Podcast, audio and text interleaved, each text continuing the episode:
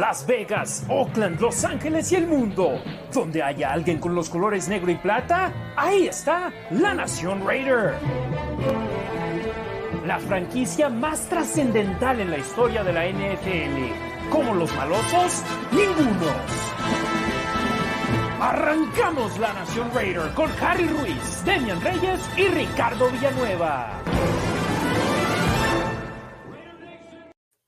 ¿Cómo están, Raider Nation? Un gustazo estar de nueva cuenta con ustedes aquí en nuestro programa semanal la semana pasada lo hicimos en martes porque obviamente los Raiders jugaron el jueves y esta semana nos esperamos hasta nuestro día y nuestro horario tradicional, jueves 6:45 de la tarde, tiempo de Las Vegas, 8:45 de la noche, tiempo del centro y la Ciudad de México. Gracias a todos aquellos que nos están escuchando de manera diferida en la versión audio de este programa que pueden escuchar en Spotify, en Apple Podcasts y demás plataformas. De saludos servidor y amigo Harry Ruiz con el gusto de siempre y me da mucho placer poder saludar a mis hermanos de la Raider Nation antes que nada y compañeros en este programa que ya es nuestro episodio número 30, la triple decena de programas de la Nación Raider. Arranco contigo, Demian Reyes, porque el primero fue solamente contigo, así que ¿cómo estás? Buenas noches. ¿Qué tal? Buenas noches, Harry, Ricardo y toda la gente que nos escucha. Contento porque los Raiders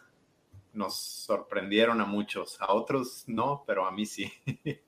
Exacto, nos callaron la boca a muchos y desde el segundo programa de la Nación Raider ha estado aquí con nosotros en la gran mayoría de los shows el buen Ricardo Villanueva, que por cierto, hasta ahorita me dando cuenta que están en, el, la caja equivocada. Ahí, está. Ahora sí ya están en la caja correcta. ¿Cómo estás, Ricardo? Buenas noches. Harry, Demian, buenas noches. Nación Raider, buenas noches. Gracias otra vez por la invitación. Eh, ansioso de hablar de los Raiders. Tenemos muchísimo de qué hablar. Hay que ponerse cómodos porque hay de verdad mucho, mucho material que hablar. Una victoria de los Raiders que me pareció igual, ¿no? Me sorprendió, ¿no? me, cayó la boca también a mí, de alguna forma yo me esperaba por parte de Dallas, sinceramente, un, mejor desempeño, de alguna forma, ¿no? Pero bueno, ya hablaremos del, del partido y aquí estamos y a darle. Sí, desde el reporte postjuego frente a Cincinnati que yo publiqué en las redes sociales de la Nación Raider, dije, los Raiders van en caída libre y el partido contra Dallas les va a servir o de paracaídas o simplemente para demostrarles que van en caída sin, sin manera de detenerse y para fortuna del conjunto maloso fue un, un respiro nuevo para ellos para esta temporada 2021 donde en estos momentos, a pesar de no estar con el mejor récord del mundo y en la mejor posición posible, están solamente a dos juegos de distancia del mejor récord en la conferencia, a un juego del liderato divisional y a un partido de distancia del último equipo de la ronda de comodines. Entonces, los Raiders todavía están peleando y todo está en sus manos. Y hoy, porque ya es una semana después del partido contra Dallas, no nos vamos a ir jugada a jugada, pero vamos a platicar sobre los momentos claves de ese partido y qué mejor inicio para el conjunto negro y plata que con su defensa teniendo un tres y fuera defensivo y posteriormente respondiendo con una serie ofensiva de solo tres jugadas, pero que terminó en un touchdown de más de 50 yardas de Deshaun Jackson. Eso es lo que quiere ver la Raider Nation. Sí, tres jugadas para 71 yardas y solo un minuto 15 segundos fue lo que le quitaron al reloj. Explosivo, rápido. Derek Carr pudo conectar con Dishon Jackson, quien tiene ya cuántos 34 touchdowns de más de 50 yardas y es el segundo lugar solo detrás de Jerry Rice que tiene 36 touchdowns de más de 50 yardas. Exacto, y Ricardo, simplemente conforme avanza el tiempo van a seguir teniendo una conexión que crezca entre Derek Carr y Deshaun Jackson. Obviamente Carr y Ruggs estuvieron juntos por un poquito más de una temporada y siete juegos, me parece, una temporada, siete partidos, donde la conexión no empezó del todo bien, pero poco a poco fue creciendo y vimos lo que hicieron ya en estos primeros cinco de la temporada, cinco partidos de la temporada 2021. Ahora, con mucho menos tiempo, pero teniendo a un jugador mucho más experimentado en Deshaun Jackson y a un quarterback que está en su octavo año de la liga, esta, esta conexión puede ser fructífera. Así es, Harry, lo dijiste, me robaste las palabras, ¿no? La, conexión de, este coreback eh, de ocho años y también de este receptor experimentado con las características similares a las de Henry Rocks, ¿no? Entonces, es un, es un clic, eh, me parece que hasta ahorita va muy bien, ¿no? Es, un proceso, es cuestión de lo que decías, ¿no? Que agarran ritmo. Y también lo que me gustó muchísimo de esa serie ofensiva en, ese pase a, Jackson, la protección que le dieron a Carr. Eh, Leatherwood estaba de, bueno, de tackle ofensivo, ¿no? Obviamente.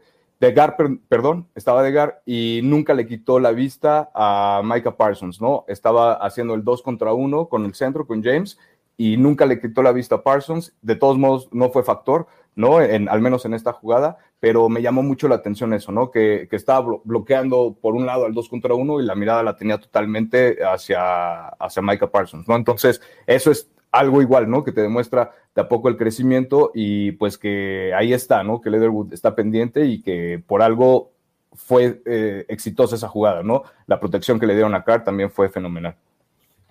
Y no fue el único touchdown de los Raiders en el primer cuarto. Anotaron dos veces en el primer cuarto del partido para irse arriba 14 a 6. Dallas respondió a esa serie anotadora de los Raiders con su propio touchdown y después de despejar el ovoide en un par de ocasiones, una por equipo. Los Raiders acabaron consiguiendo un touchdown donde se vieron beneficiados otra vez con Deshaun Jackson, pero aprovechando un castigo por parte de Dallas, la primera que acabó siendo cuatro, de cuatro interferencias de pase de Anthony Brown. Esta fue en las diagonales. Los Raiders, primera y gol desde la yarda uno, le dieron el balón a Josh Jacobs y aprovecho ahí para hablar sobre el ataque terrestre de los Raiders en este partido, su mejor juego por tierra de la campaña 2021, tanto para Josh Jacobs como para el equipo como unidad.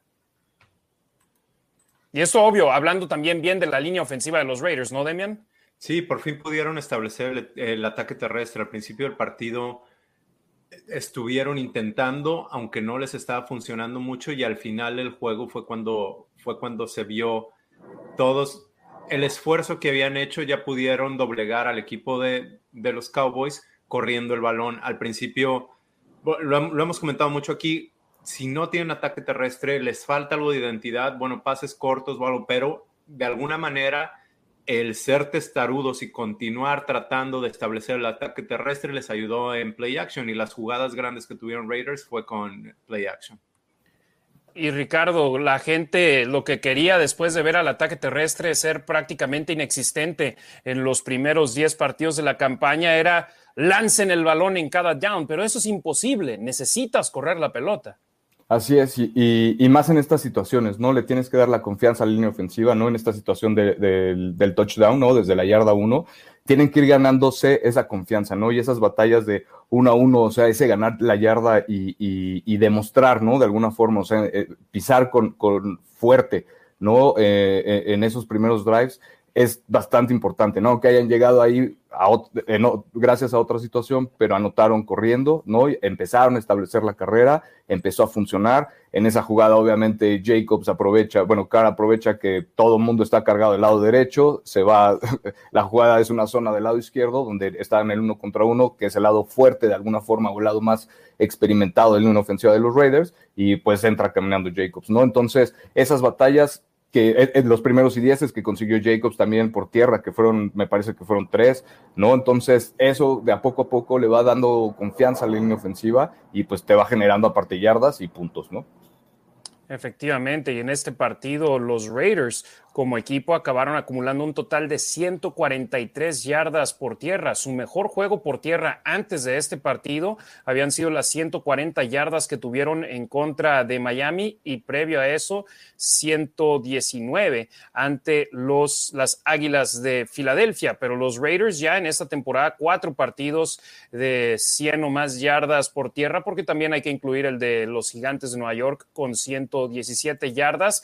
¿Y qué es lo que nos dice esto? Los Raiders, cuatro juegos de 100 o más yardas por tierra, tienen marca de tres ganados y un perdido en ese espacio. Y el que perdieron ante Nueva York, verdaderamente lo debieron de haber ganado, pero las pérdidas de balón los acabaron matando en esos enfrentamientos.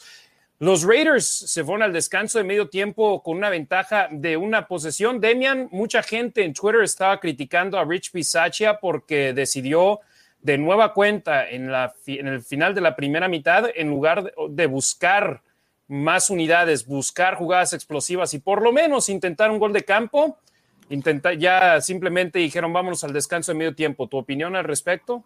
Yo soy uno de los que opina lo mismo. La, la, manera en que manejaron el reloj desde que Dallas tenía la pelota en su campo y uno de los jugadores estaba lesionado, ¿no? Un, defensivo de Raiders y en lugar de tomar un tiempo fuera, prefirieron que corría el reloj y luego se quedan con sus dos tiempos fuera.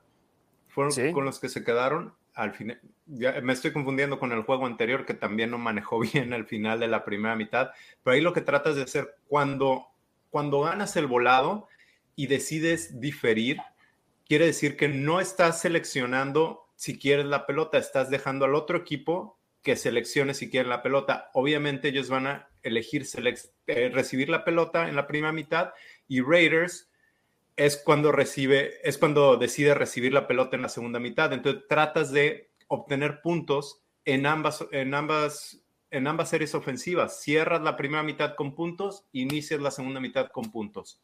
Y a mí no me gusta cómo ha manejado Rich Bisaccia el reloj en los últimos eh, en los partidos, al final de la primera mitad y al final de la, segunda mitad. Sí, Dallas eh, anotó touchdown quedándole 25 segundos al segundo cuarto. Fue un touchback. Los Raiders corrieron el balón sin yardaje y Dallas pidió el tiempo fuera con 21 segundos restantes. Después Jacobs corrió el balón 10 eh, yardas, quedándole 21 segundos a la primera mitad y después corrió para 5 yardas y ahí fue donde terminó el segundo cuarto de las acciones. Obviamente no estamos jugando Madden, donde para nosotros es fácil decir, perdemos, no pasa nada. O si no, si no movemos las cadenas y tengo que despejar el balón, no pasa nada. Pero en la NFL, obviamente, y sobre todo contra un equipo como contra Dallas, lo que más quieres es anotar puntos porque son una escuadra que en un abrir y cerrar de ojos te hacen mucho daño. Entiendo las dos partes de la gente que preferiría que se la jugaran con tan poco tiempo restante en el partido o más bien en la mitad, pero también entiendo el punto de, ¿sabes qué? Igual y acabo lanzando un pase largo y me interceptan y ahora le doy la oportunidad a ellos de hacer daño quedando poco tiempo en el partido, Zerline es un pateador que con los Rams hizo excelentes patadas de larguísimo yardaje. Sabemos que no es el mismo, pero en un intento igual la puede meter, que igual la puede fallar. Entonces, Ricardo, tú estás más del lado conservador, ¿no? Sí, a mí me pareció, a mí sí me gustó o, me pareció buena idea que se guardaran ya las jugadas, que no hiciera nada. Waller ya estaba lastimado en, esas, en ese primer acarreo de, de Jacobs. Eh, antes de, finalizar la primera mitad, salió medio golpeado, ¿no? Entonces, yo, o sea, hubiera ido sobre lo mismo, ¿no? O sea, ya sabes que, mira, ya se lastimó este, ¿no? No sabemos cómo va a regresar, no sabemos si va a regresar, ¿no? Entonces, Jacobs, ahorita tú también ya te lastimaste, entonces, ¿sabes qué? Mejor vámonos así, ya tenemos la ventaja sobre, sobre Dallas en la primera mitad, recibimos la bola y pues nada más hay que tratar de, generar puntos, pero ahorita ya vámonos al descanso así, ¿por qué? Porque ya estamos lastimados, ¿no? De alguna forma, entonces yo creo que sí, que sí fue buena idea conservar, jugar conservadoramente. Y ya lo acabas de mencionar, Ricardo, en el primer cuarto salió del partido Darren Waller por una lesión de espalda. Regresó al emparrillado y acabó sufriendo una lesión de rodilla, que afortunadamente los reportes nos indican que no es algo de gravedad, pero no ha entrenado los últimos dos días. Entonces es posibilidad que no vea acción frente al equipo de fútbol americano de Washington, pero las lesiones de rodilla en muchas ocasiones dejan a los jugadores fuera el resto de la campaña, entonces hay que ver el vaso medio lleno y decir que lo que Bisacha mencionó desde el lunes es que es algo potencialmente de semana a semana, o sea, tal vez esta semana no juegue, pero la otra sí, y potencialmente esta semana puede acabar jugando. Todo depende de cómo se sienta mañana en caso de que pueda entrenar Jaren Waller. Pero sí, al medio tiempo los Raiders se fueron ganando por marcador de 17 puntos a 13. El problema es que arrancaron la segunda mitad después de estar cómodos y conformes de no buscar puntos para cerrar el segundo cuarto, arrancaron el tercer cuarto con un 3 y fuera ofensivo. Entonces, Dallas tenía la oportunidad de responder ahí. Lo bueno es que la defensa también paró a la ofensiva de Dallas en la, en la siguiente posición. Dallas solo, solo, tuvo seis jugadas para 24 yardas y es cuando viene la ofensiva de Raiders. Efectivamente, y algo importante que mencionar de la defensa de los malosos, se dice la frase en inglés, bend, don't break que se doble, mas no se rompa. Y esta defensa de los Raiders, si bien fue víctima de mucho yardaje por parte de los Vaqueros de Dallas, 437 yardas y un total de 33 puntos, no me no temo en decir que la defensa del año pasado hubiese recibido 50 puntos de estos Cowboys, a pesar de no contar con Amari Cooper y CeeDee Lamb. Sí, definitivamente. De acuerdo. Entonces hay raza que que entiendo que están molestos, que dicen que la defensa no se vio bien, que Dak Prescott lanzó para casi 400 yardas, que esto y lo otro, pero en mi opinión, siempre y cuando la ofensiva produzca, esta defensa es lo suficientemente buena para darle la oportunidad al equipo de ganar los partidos y el ejemplo más claro fue en el Día de Acción de Gracias contra los Vaqueros. Claro, y aparte me parece que eh, fue un partido totalmente balanceado para, para el equipo de los Raiders, ¿no? Los equipos especiales. Eh, hubo, eh, no creo que fue en la primera mitad lo de Hunter Renfrew, creo que aparte merece una mención especial el tipo de jugador y todo lo que ha hecho, ¿no? durante la temporada, lo que, cómo le fue de bien en el partido. Pero bueno, eso es una pausa. En, esta, en esta jugada de equipos especiales donde fildea la bola en, dentro de la yarda 5, creo que eso fue en la primera mitad, y la saca hasta la 22. En ese drive los, los Raiders terminan sacando puntos. ¿no? Entonces la importancia de, los equipos especiales de, en serio tener un jugador confiable, ¿no? Que aún así fildeando la bola dentro de la yarda 5 te sea capaz de sacártela adelante de la 20 y aparte obviamente también los el punto extra que falló Dallas, ¿no? Obviamente eso pues se le atribuye de alguna forma a los equipos especiales, el gol de campo también, ¿no? Que fallaron, entonces por ahí voy, ¿no? A que fue un equipo, un juego balanceado porque hubo de todo, ¿no? Hubo de todo, la ofensiva de Carr me pareció muy buena, tuvo obviamente sus errores, ¿no? La línea ofensiva me pareció excelente, la defensiva medio, medio, ¿no? Con todo lo que, lo que les metió Prescott, pero respondió cuando tenía que responder. Y los equipos especiales, pues ahí está, ¿no? Lo que acabo de mencionar. Entonces, para mí fue totalmente balanceado y pues ahí está el resultado con la victoria. Sí, y esta, ya lo mencionó Demian, los Raiders pararon en seis jugadas a Dallas, despejaron el balón, arrancaron su serie ofensiva dentro de su yarda número 20, profundos en su campo, pero la primera jugada de esa serie ofensiva, jugada explosiva, y las jugadas explosivas acabaron marcando la diferencia en el partido. Un pase de 31 yardas de Carr con Renfro puso a los Raiders en territorio de Dallas, o más bien arrancaron en la yarda 25, perdón. En una jugada ya estaban en territorio enemigo. Aprovecharon un castigo con una falta de roughing the passer, rudeza innecesaria sobre el mariscal de campo, que generó polémica pero yo lo que digo es, esa jugada acabó siendo un pase de Derek Carr en el que acabó recibiendo un golpe a la cabeza. Cuando tocas a un mariscal de campo en la cabeza, aunque no sea fuerte, y nos ha pasado a nosotros ya esta temporada, me vienen a la mente jugadas de Nate Hobbs, jugadas de Max Crosby, donde levantan los brazos para querer batear el balón y no le pegan al balón, pero pues el propio impulso lleva el brazo hacia adelante y tocan al mariscal de campo en la cabeza castigo, roughing the passer. Hombre, Dallas, los aficionados, eh, Crimea River, están con, con, el lloriqueo a todo lo que da. Parece que no se acuerdan del último partido entre Raiders y Dallas en, Oakland. Mi analogía es que quieren, quieren llorar porque les duele el, dedo meñique, le están llorando un manco, alguien que no tenemos ni brazos de todas las que nos han hecho los árbitros. Yo sí no estoy de acuerdo con esa, yo creo que no era, eh, no era foul personal. Eh, Derek Carr estaba corriendo era corredor, pero bueno, es la única en la que no estoy de acuerdo. todas las interferencias de pase de Brown, todas eran. Eh, no sé, bueno, y también a Raiders le marcaron 14 castigos igual. Iba corriendo, pero acabó lanzando un pase. Sí, sí, sí, sí, sí, o sea, totalmente. Yo, pero no yo está parado en la bolsa. Bueno. Pero iba haciendo el movimiento, ¿sabes? Y, se iba y el golpe, el, golpe pasó después de que lanzó el pase. Exacto, entonces. Y el golpe fue cuando cae. Pero pues no, ya no le cuesta. parado que le, que le estén pegando en la cabeza. Él, está cayendo y él, según yo, él le pega a Micah Parsons en la rodilla. es un encontrón, pues. creo yo que se deshizo del balón al momento de caer, se pega a Carr, pero pues Micah Parsons o no sé quién, a, quién le marcaron un castigo, pues tuvo la mala suerte a lo mejor de que la rodilla estuviera ahí, ¿no? Y pues se le atribuyó el castigo. ¿No? Entonces, pero pues ni modo, o sea, también los castigos, eh, eh, otro castigo del holding que le hicieron, un holding que le marcaron al centro de Dallas en el acarreo de 32 yardas de Tony Pollard.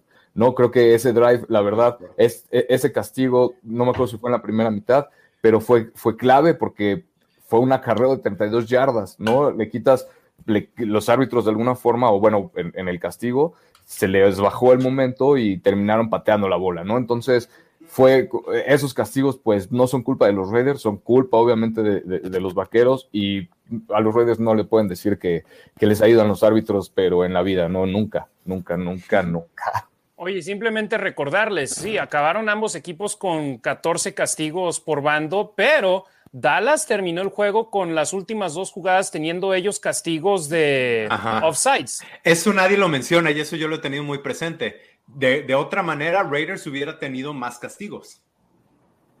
Efectivamente, 13 contra 12. Dallas quiso saltar para buscar bloquear el gol de campo. No les funcionó ni la primera ni la segunda vez. Entonces, ellos por eso acabaron con la misma cantidad de castigos que los Raiders. Entraron ahí en esos momentos de los goles de campo con los Raiders con 13 y con Dallas con 12. Y de hecho tuvieron también la interferencia de pase en, esa, en ese pase de Carr a Jones. Entonces 13 a 11 con la interferencia de pase 13 a 12.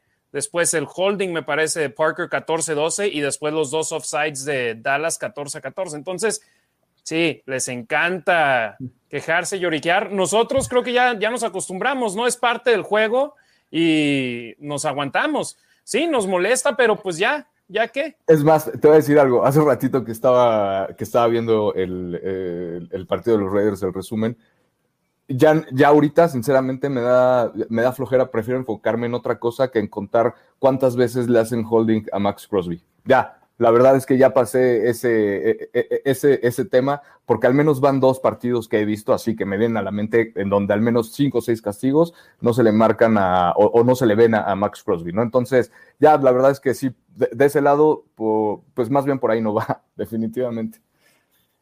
Efectivamente. Entonces, en ese tercer cuarto, los Raiders acabaron anotando puntos por medio de un touchdown de quién? De Marcus Mariota. Fue el último touchdown del juego de los Raiders, pero primera y gol desde la yarda número tres.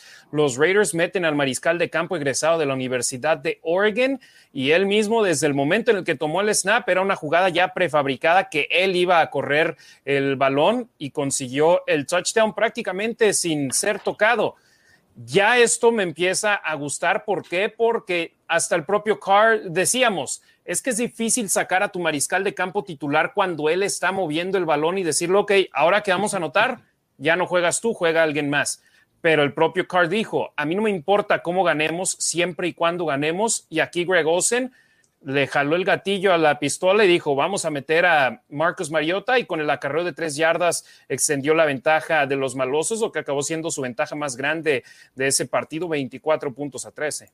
Ya era hora, ¿no? Y aquí lo comentábamos la semana pasada, Derek Carr lleva tres malos partidos, algunas personas ya están pidiendo su cabeza y nosotros dijimos, estamos con Carr, pero, pero si es momento que le den juego a Mariota, que, estén, que busquen una chispa, que busquen algo diferente. Y, es diferente una chispa a querer cambiar la fórmula de juego completamente. Es otra cosa. Distinta. Así es, así es. Y aparte, ahora lo que te va a dar el scout, ¿no? Ahora, pues ya se van a fijar, bueno, pues ya los Raiders metieron a Mariota y Mariota se la quedó. Entonces ya no se van a quedar siempre con el, con el corredor, ¿no? Ya se van a estar más al pendiente de Mariota y pues pueden aprovechar igual sabiendo que Mariota pues también eh, lanza, ¿no? Obviamente, porque es coreback, entonces todo lo que te da eso, ¿no? Y, y si sigues dejando a Carr eh, como receptor que a mí no me gustaría que lo dejaran en una jugada que saliera pase, aunque él le pida la bola, no, este, no, por ahí no, no va, ¿no? Tendría que ser para mí una jugada, una optativa sí o sí, donde no le tengan que lanzar a Card ni nada de eso, pero pues es lo que te va dando de a poco y para estas últimas semanas de la temporada, que se pone bastante interesante, pues hay que sacar nuevas ideas. No te puedes quedar siempre con el mismo esquema ofensivo. Bueno, sí te puedes quedar obviamente con el mismo esquema ofensivo, pero no con las mismas jugadas, ¿no? Entonces tienes que ir adaptándote y pues ahí van los Raiders y me pareció fenomenal que al menos ya le dieran estos dos snaps a Mariota, ¿no? Oye, Ricardo, ¿no, no crees que... Perdón, te me voy a interrumpir rápidamente. Nada más mandarle un saludo a Miranda, que dice Rodrigo Trujillo que ya se va a ah. dormir. Entonces, saludos a, Miranda y a todos los chavos, chavitas que nos están viendo. Saludos a todos los que son la siguiente generación de la Raider Nation. Así que, Miranda, saludos, buenas noches. Saludos, buenas noches, Miranda. Dale, Demian, perdón. ¿No creen que se anula esa parte del campo a poner a Derek Carr de receptor abierto?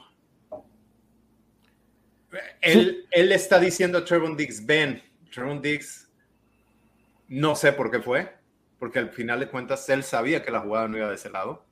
O sea, él solito se anuló al estar jugando con Carr. Que bien hecho por Carr, pero si yo soy pues, Trevon Diggs. oye, si nadie no más. te van a pasar el balón. Una Mariota no va, no va a lanzar y tú no lo vas a cachar. Quítate la fregada. Y menos, oye, sinceramente, si está completamente abierto, yo no veo por qué no lanzarle el balón a Carr leía a Big for hoy. ¿Por qué? Porque Mariota que, que, no está lanzando bien, dice, si lo vieran en los entrenamientos, verían por qué no juega. No, no, no, ¿Y, por, qué, porque siempre que entre al campo va a correr la pelota? Sí, no, no, no, que lo, que lo, dejen así. O sea, para mí, Ricardo, eh, cuando Mariota y Carr estén en el campo, sí o sí la tiene que correr eh, o, Mariota o, el corredor que esté con él, ¿no?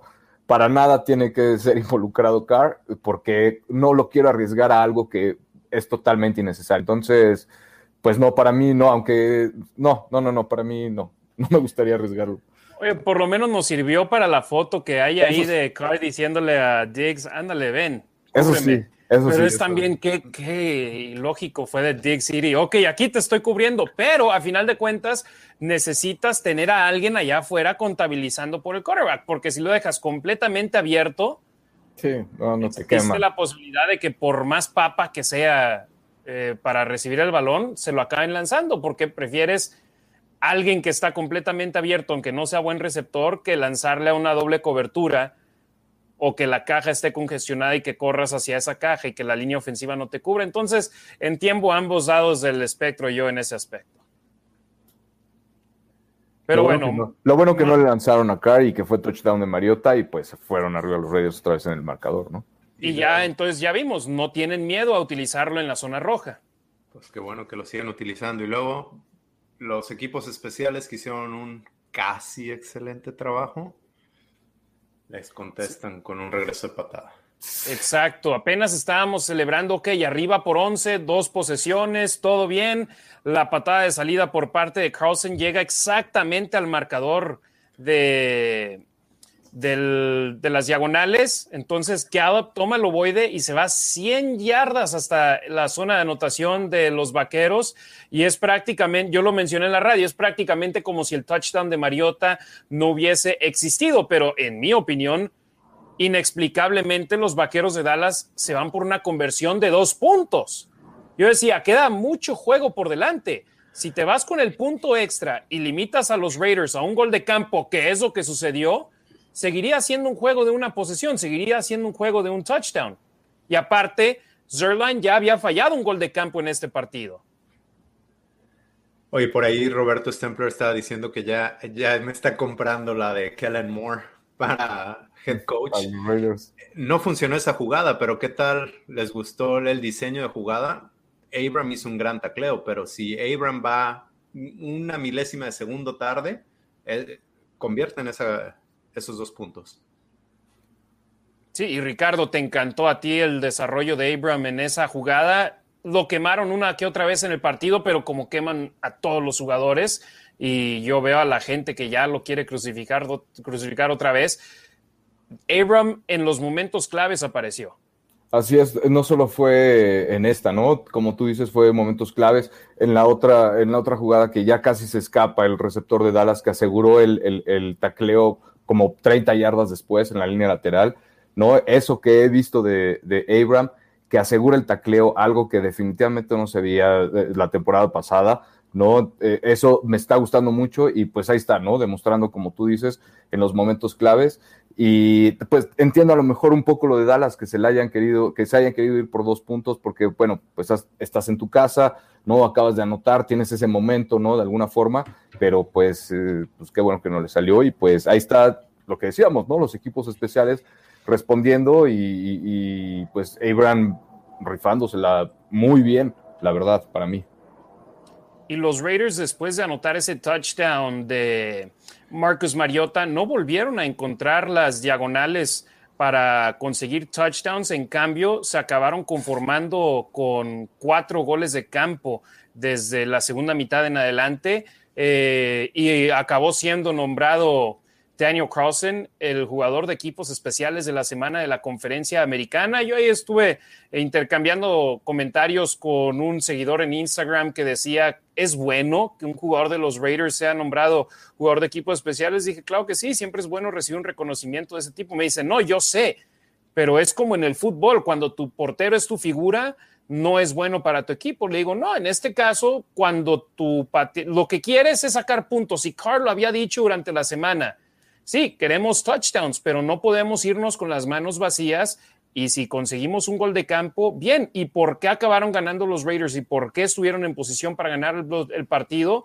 Porque se fue perfecto Daniel Carlson, 5 de 5 de goles de campo, 3 de 3 en puntos extras y acabó anotando el más largo de su carrera, 56 yardas, apenas el segundo pateador en la historia de los Raiders con un gol de campo más largo de 55 yardas por encima de 55 yardas y el tercer pateador en la historia del equipo con un juego de cinco o más goles de campo anotados. ¿Preferiría que todos acabaran en touchdown? Sí, que acabe 60 a 33 el juego sería lo ideal, pero no es, no, no va a suceder. Y los propios vaqueros de Dallas, ¿cuántos touchdowns anotaron su ofensiva? Tres, la misma cantidad que la de los Raiders. Nada más que ellos consiguieron además un touchdown con equipos especiales. Así es. Adelante, Ricardo. Adelante, adelante. Y digo, aparte nada más, o sea, acordarnos, ¿no? Que el que haya nombrado a Daniel Carlson el, jugador de equipos especiales de la semana es por, lo que vez este por segunda vez este año es porque él hace las cosas bien y, o perfectas de alguna forma. O sea, el irse de 5 de 5 en goles de campo y 3 o 3 de puntos extras y eh, eh, metiendo 18 puntos en total para un, para un pateador, se merece obviamente este reconocimiento. Y nada más es eso, ¿no? Es un reconocimiento, no es decir, oye, pues es que es el, es que, es que, eh, o sea, no sé, no, no podría encontrar algún otro argumento. Es nada más por cómo se está desarrollando en el campo. Y aparte, pues no, no nada más por él tiene que ganar los Raiders, ¿no? Lo que decíamos hace rato, es un equipo balanceado. Él fue a lo mejor el que puso la cereza en el pastel, pero pues ahí está, o sea, la ofensiva tuvo que avanzar para que Carlson pudiera conectar esos goles de campo. O sea, no, no, no hay más, es, un trabajo en equipo, no, no, no hay que demeritar, obviamente, y no hay que considerar que pues los Raiders van mal, nada más porque el jugador de equipos especiales de la semana es el, de equipos especiales de los Raiders, porque conectó perfecto en, en la semana, ¿no? O sea, creo que creo que nada más es un reconocimiento de la liga y pues listo, nada más. mi, contestación para eso fue que los Raiders tuvieron un total de 509 yardas y metieron 36 puntos. La mejor ofensiva de la liga es la de los Cowboys con 419.8 yardas por partido, aunque Raiders tuvo 509. Y la mejor ofensiva en puntos es la de los Bucaneros de Tampa Bay con 31.5 puntos. Raiders metieron 36. Sí, a nosotros nos gustaría que todo fuera perfecto, no lo es. Este, no, no, eso sería una utopía, no existe. Y también los, los jugadores, una frase que les encanta a los jugadores utilizar como para justificarse de repente es, a los otros jugadores también les pagan. Entonces, no, no puedes hacer todas tus drives de touchdown o todas tus jugadas que sean touchdown. Exacto, y fíjate, apenas ahorita estoy buscando ¿Cuándo fue la última vez que una ofensiva de los Raiders tuvo más de 500 yardas a la ofensiva? Y fue en un juego también de overtime, 30 de septiembre del 2018, ante los Cafés de Cleveland. Primera victoria del equipo ese año, 45 a 42, el triunfo de los Raiders, 565 yardas. Entonces, o sea, no es común que suceda esto Y obviamente, insistimos, queremos mejor efectividad en zona roja, porque si quitamos ese gol de campo del final del partido, los Raiders solo anotaron touchdowns en dos de sus cuatro series ofensivas dentro de la zona roja. Sí, les fue, les fue mal como siempre en esa zona, pero pues digo, en esa parte, pero pues digo, o sea, insisto, ir a pegarle a Dallas, en Dallas con Dak Prescott, con Trevon Dix, con Micah Parsons, con Elliott, con Anthony Brown, que a pesar, Gallup, ¿no? y Anthony Brown, que a pesar de que le fue obviamente muy mal y que los Raiders bien aprovecharon que andaba ahí medio, medio mal, ¿no? Yo hubiera hecho lo mismo, le hubiera seguido lanzando y provocándolo, ¿no? De alguna forma. Eh, le había ido bien en la temporada, ¿no? Entonces, hacer eso no en Día de Acción de Gracias en, Dallas, no, eh, o sea, no es cualquier cosa, ¿no? Esa presión no te la maneja cualquiera y eso que no estamos sumando todo lo que lo de antes, ¿no? Entonces, nada más. Y luego además, 77 jugadas a la ofensiva. Yo sé que nos seguimos enfocando en esas terceras oportunidades donde los Raiders batallaron de nueva cuenta en este partido al acumular nada más, al convertir nada más en tres ocasiones. Tres de once, ¿verdad? Fue el número final, me parece. Tres de, trece, perdón. Pero, pero movieron las cadenas 28 ocasiones. Tuvieron 28 primeras oportunidades en el juego. Oye, pero también este, se quitan las conversiones de tercera oportunidad cuando son por castigos, esas no se contabilizan. Entonces fueron tres de... ¿Cuántas? ¿Tres de 13? O u 8 de 18, contando los castigos y, ya siendo un 8 de 18 es 44%, que ya no está tan mal. Oye, Harry, déjame interrumpir rápido. Mario Morrison nos pide que felicitemos a su hijo Tony, chiquitín de Kinder, que salió muy bien en sus exámenes y dice que se puso su jersey para los exámenes y que son bien cool. Ah, eso es todo. Saludos. Felicidades. Échale ganas a la escuela. A seguir poniéndote tu jersey porque ya viste, ya funcionó. Así que a seguir haciendo lo mismo. Ya, ya quisiera yo que a mí me pasara igual en la escuela, que me pusiera el jersey y que me fuera bien, pero pues aquí estamos haciendo esto.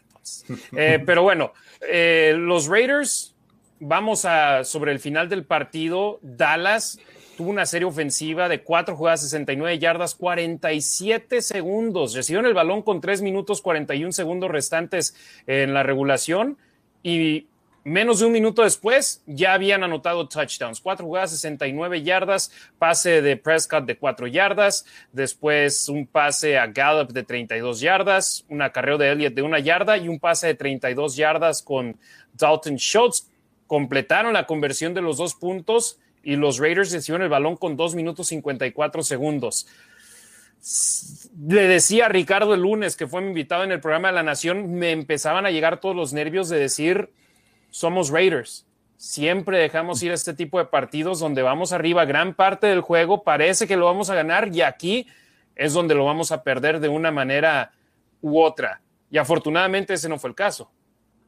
De acuerdo, pero a ver, tenían, empezaron a mover la pelota en primera 10, desde la yarda 25, la mueven a la 45 de Cowboys, la mueven 5 yardas más y en segunda y 5 en lugar de, de dejar que el tiempo corra, Carr y el equipo quieren sacar una jugada y ahí viene un castigo muy rigorista. Tony Romo, quien estaba, quien estaba de narrador o de comentarista de color, eh, no está de acuerdo. Dice que eso pasa todo, en todo momento y más sobre todo con el equipo de visitante. El centro mueve la cabeza para que los demás vean que se está centrando la pelota yo sí creo que fue rigorista, pero también creo que fue un poquito antes de centrar la pelota y pues los árbitros andaban eh, lavando ropa contentos soltando pañuelos. Yo creo que fue con toda la intención, pero pues no le salió a los Raiders, ¿no? Estaba, ya se estaba acabando el reloj, ¿no? Igual, a ver, pues si provocamos el castigo antes de que llegue a la pausa de los dos minutos, pero pues si no lo hizo, híjole, estuvo justo, justo en la línea, ¿no? Igual para mí, no sé, pero pues ahí estuvo. Pero que hubieras ganado, lo mueves cinco yardas y sí es primero y diez, pero mejor deja que se que corre el reloj, tienes la pausa de los dos minutos y otra vez tienes segunda, segunda y cinco.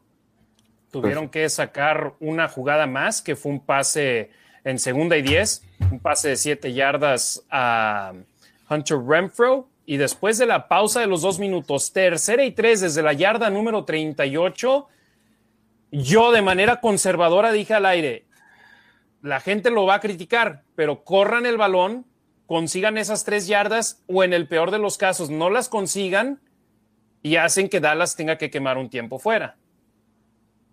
No está mal pensado. Y lanzaron un pase incompleto que Dallas perfecto, no tuvieron que utilizar ninguno de sus tiempos fueras ahí. Y los Raiders se vieron obligados a intentar un gol de campo de 56 yardas que Daniel Carlson nunca en su carrera en la NFL había anotado uno de 56 yardas.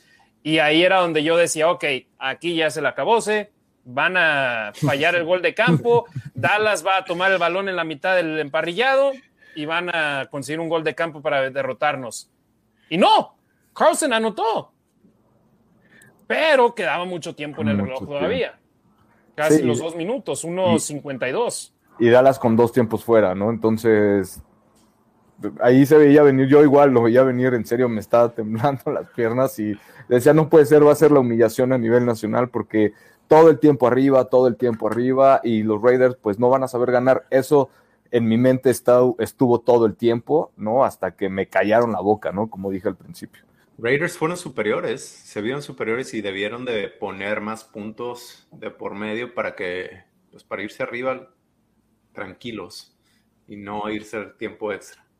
Exacto, Dallas acabó respondiendo con una serie ofensiva de 10 jugadas, 48 yardas en un minuto y 33 segundos, pero rápidamente se metieron al territorio de los Raiders, estaban ya en la yarda 39, quedándole 47 segundos a el último cuarto de las acciones, después otro pase de 10 yardas, eh, y ahí después, cuando estaban en segunda y 8, desde la 27 de Las Vegas, pase incompleto con shots. Tercera y 8, pase incompleto con shots, pero la jugada, en mi opinión, la más importante fue quedándole 37 segundos, Prescott con el pase corto a Ezekiel Elliott, que nada más avanza dos yardas al ser detenido por quién? Jonathan, Abram. Ah, qué tip, eh, por, cierto, perdón, aprovechando que hablamos de Abram, si les cuesta trabajo identificar los safeties en el campo, nada más fíjense en los que traen todas las calcetas blancas. Según yo, los safeties en la defensiva obviamente de los Raiders eh, son los que traen las, calcetas blancas. Eso lo vi y es un, nada más, ahorita lo quería mencionar nada más. Que para los Raiders son Merrick y, y también Jonathan Abram y de vez en cuando Levitt también entra a la acción. Correcto.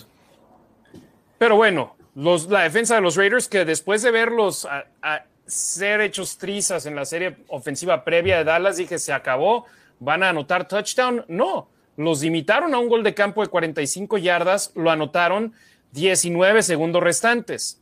Los Raiders, si no me equivoco, tenían dos, y más que los tres tiempos fueras disponibles. Y después de que Carlson anotó un gol de campo de 56 yardas, no quisieron nada más. Pusieron rodilla en el campo y se fueron a overtime. Y les juro, viendo la red de la Nación Raider, la raza otra vez sobre Bisacha. Juégatela ¿ustedes hubieran intentado algo o la decisión conservadora de vámonos a overtime? No, ahí sí creo que ya vámonos a overtime, a tener un respiro. Te acababan de mover el balón bastante con las, las, 48, las 48 yardas en 10 jugadas. Ya mejor darle un respiro a tu defensa y empecemos el overtime. Lo, mucha gente sí dice, bueno, estás de visitante. Por un lado, por un lado dicen, ya tienes que acabar el partido, pero era un poquito tiempo. Si, si hubieras tenido la misma cantidad de tiempo que tenías en la primera mitad, sí, a lo mejor sí. Eh, estuvo bien para mí.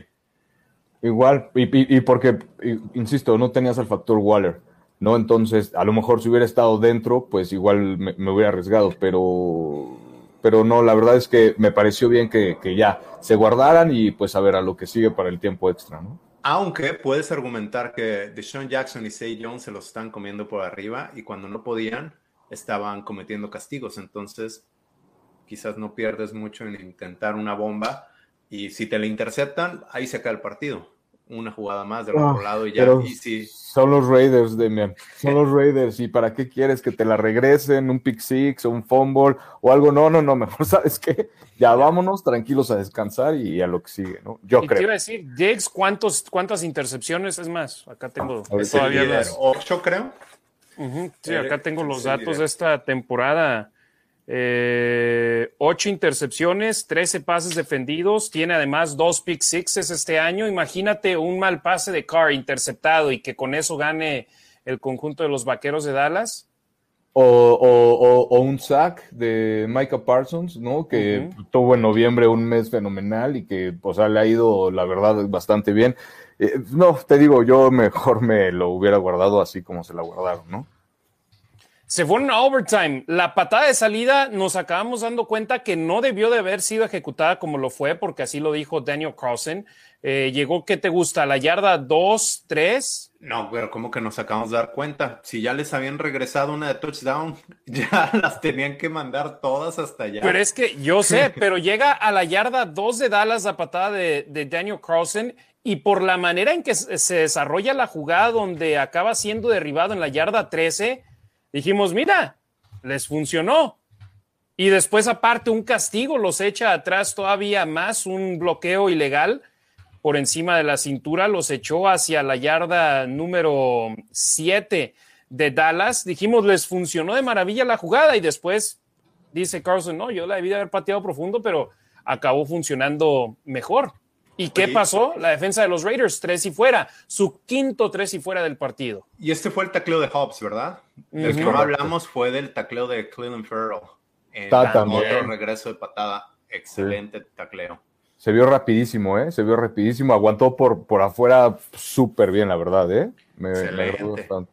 Que no quieres que tu selección de cuarta ronda, su colaboración sea con equipos, especiales, pero se le está pagando, está pues en el equipo, por lo menos, y, tiene esa mentalidad positiva, por lo menos, Cleveland Farrell, porque otros jugadores ya estarían pidiendo que los cambien de equipo, que los corten, y Farrell dice que es que juega equipos especiales, juego equipos especiales, y mira, esta semana, potencialmente, si Nassib no puede jugar, puede que entre Clee a la acción. Entonces, tres y fuera defensivo, los Raiders mandaron a su ofensiva al emparrillado 8 jugadas 67 yardas, 4 minutos 12 segundos, pero tercera y 18 tenían los Raiders y acaban siendo salvados por otra interferencia de pase de Anthony Brown. Micah Parsons con su primera y única captura del juego en segunda y 11 echó a los Raiders a la yarda 43, pero un castigo los benefició. Entiendo el enojo de los Cowboys, hemos estado ahí en un sinfín de ocasiones, pero ¿Era o no castigo? Sí, nunca volteó la cabeza. Nunca voltea la cabeza. Seth Jones está tratando de cachar el pase y este ya le está pegando, pues que no haga castigos. Lo va jalando como 10 yardas todavía después, o sea, no, no había forma de, decir que no, o sea, no, no, no, no, no, no. Increíble. ¿Vieron el video del coach que está analizando las jugadas de Anthony Brown? Creo que los etiqueté. Bueno, ahí lo tengo en mi Twitter, está muy bueno está el coach todo desesperado. ¿Y por qué? Y otra vez, y otra vez, y aquí mira, lo estás jalando. Todos fueron castigo. Y bueno, por tercera vez esta temporada, o bueno, más bien por tercera vez consecutiva y también tercera vez esta temporada, los Raiders recibieron 30 o más puntos, pero la diferencia es que la ofensiva respondió, que la ofensiva se vio mucho, mucho mejor que en los partidos ante Kansas City, que en el juego frente a Cincinnati, que en el partido ante Nueva York, a pesar que contra Nueva York se jugó bien. Eh, la ofensiva se vio mucho más explosiva y sí, no fue perfecta la victoria 36-33 de los Raiders en overtime en Dallas, pero a final de cuentas, Demian Ricardo, lo que se quiere es ganar los partidos y te da un futuro prometedor ver a tu ofensiva que, lo que decíamos, hemos visto a la ofensiva jugar bien, recientemente no. Ahora ya el último partido los vimos jugar bien, esperemos si puedan seguir así. Si siguen así, creo que tienen buenas probabilidades. Hemos visto diferentes versiones de este equipo de Raiders, ¿no? Cuando sus mejores partidos son contra Denver y contra los Eagles. El de Cowboys también fue bueno si siguen así, creo que tienen grandes posibilidades, pero pues esperemos que lo puedan sostener. Y, creo que, o sea, es importante de verdad considerar eso, ¿no? Que, el balance que, tiene que haber entre los equipos especiales, la ofensiva y la defensiva, ¿no? En este caso, en este partido, para mí lo hubo, y eso te demuestra, pues, este tipo de resultados. Y vuelvo a lo mismo, no es nada más para echarle el equipo encima a Carr, que sí puede, que ha demostrado que sí puede echarse el equipo a la espalda, perdón, pero no se trata de eso, ¿no? Se trata de tener el balance, y antes echaba el equipo a la espalda a Carr porque pues no había defensa ¿no? Ahorita la defensa ahí está, ¿no? En esta temporada ahí ha estado presente, ha sido una, defensa constante.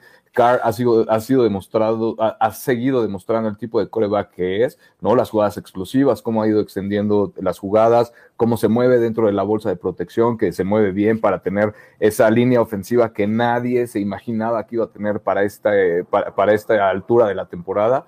Entonces, te digo, obviamente lo, que decíamos, lo que decía Harry, creo que no todo puede ser perfecto, pero mientras tengas ese balance, ¿no? En el equipo, que a fin de cuentas es eso, no es el equipo, es el trabajo de todos, pues vas a tener eh, este tipo de resultados y espero que, sigan sobre eso. Y más, o sea, me da, me da mucha, mucho gusto también por el equipo porque parece que de a poco, pues ya tienen que ir dejando, han ido dejando atrás todos los otros temas que son, que son extra ya, ¿no? Entonces, me parece muy bien que creo que le van dando la vuelta a la página de forma correcta y espero que sigan igual con ese balance. Insistimos, todavía no está en el nivel en el que se quiere, pero a final de cuentas un triunfo es un triunfo y los Raiders esta temporada no han tenido marca perdedora. Los Raiders en esta campaña están a solamente un juego de distancia del liderato divisional están empatados con el equipo que tiene el último puesto de comodín en esta temporada y a dos partidos del mejor récord de la conferencia, que ¿quién lo tiene? Baltimore, equipo al que le ganaron los Raiders. Entonces, tranquilos, afición, no hay que echar las campanas al vuelo, pero nos da una oportunidad de respirar profundo y decir, ok, seguimos en esto, que a final de cuentas es lo que se quiere, Demian y Ricardo, tener la oportunidad de pelear por algo. Y los Raiders están con la oportunidad de pelear, primero lo primero, de meterse a la postemporada. Y quedan seis partidos, a diferencia de los años previos donde se tenían 16 juegos por temporada. Este año todavía nos queda mes y medio de campaña regular en la NFL. Entonces, no hay que ni celebrar ni echarla, ni, ni lanzar el, la toalla y decir se acabó, queda mucho por delante.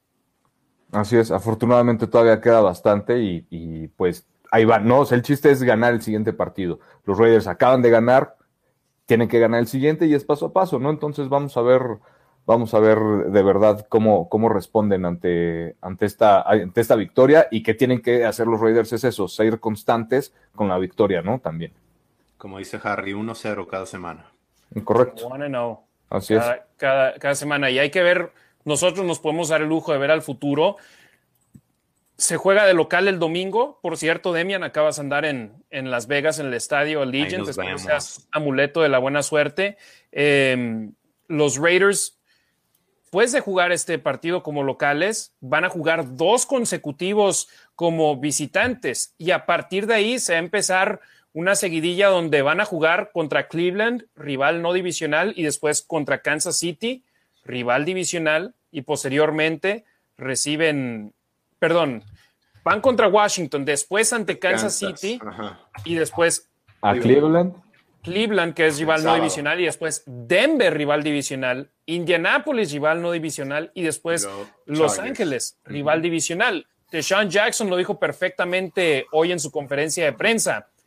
Sí, estamos a, un juego de distancia del líder divisional y tenemos juego contra él. Estamos empatados con, él dijo, estamos en el último lugar de la división, pero con el mismo récord que los otros dos equipos de la división de nosotros, Kansas y, perdón, los Chargers y los Broncos, que tenemos juegos contra ellos. Entonces, están en la posición en la que quieren estar los Raiders. Si, si ganan los Raiders contra Washington y Kansas City gana su juego del domingo, entonces entran al partido divisional con la oportunidad de empatar a, los, a los Chiefs en la cima divisional. Está todo en las manos del conjunto negro y plata, todo depende de ellos y es donde quieren estar en estos momentos. Y es como tiene que ser, perdóname, Demian, es como tiene que ser, ¿no? O sea, no, no hay que estar esperanzados a lo mejor en lo que pueda pasar con los otros equipos, ¿no? Mientras los Raiders ganen, no solitos se van a dar los resultados. Entonces, Harry, me perdí la conferencia de Deshaun Jackson. ¿Qué más dijo? Dijo algo acerca de que ha jugado más jugadas con Raiders y con otros eh, equipos y que le gusta el equipo. No, que no se acuerda la última vez que jugó 41 jugadas en un partido. Ok.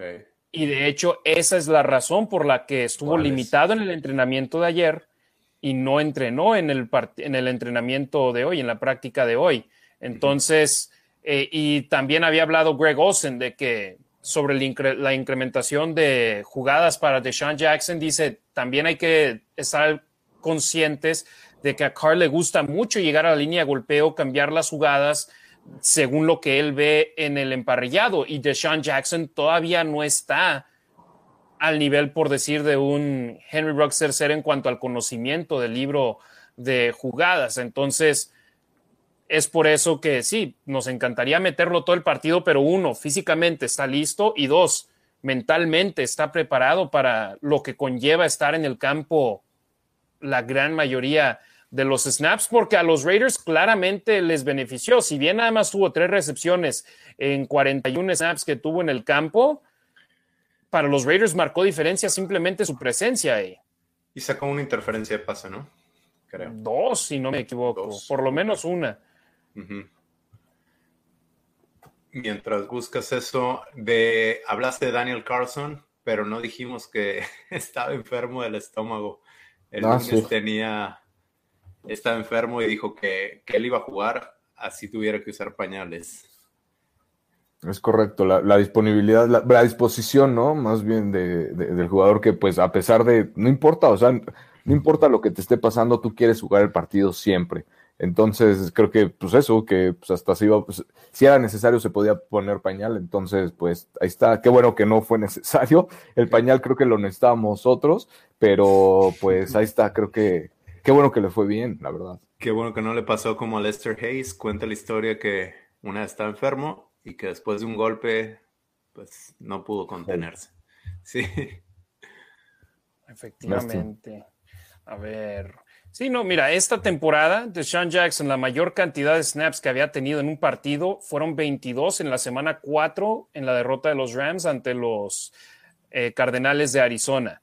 Y ahora, según Pro Football Reference, tuvo 42 snaps ofensivos de Sean Jackson, un 48.3% de los snaps de los Raiders en este juego. Y también quiero, quiero hacer mención especial a alguien que nunca se dice su nombre por lo general, pero AJ Cole, el pateador de despejes de los Raiders, cinco patadas de despeje, 243 yardas, un promedio de 48.6 yardas por patada de despeje y cuatro de sus cinco patadas terminaron dentro de la yarda número 20.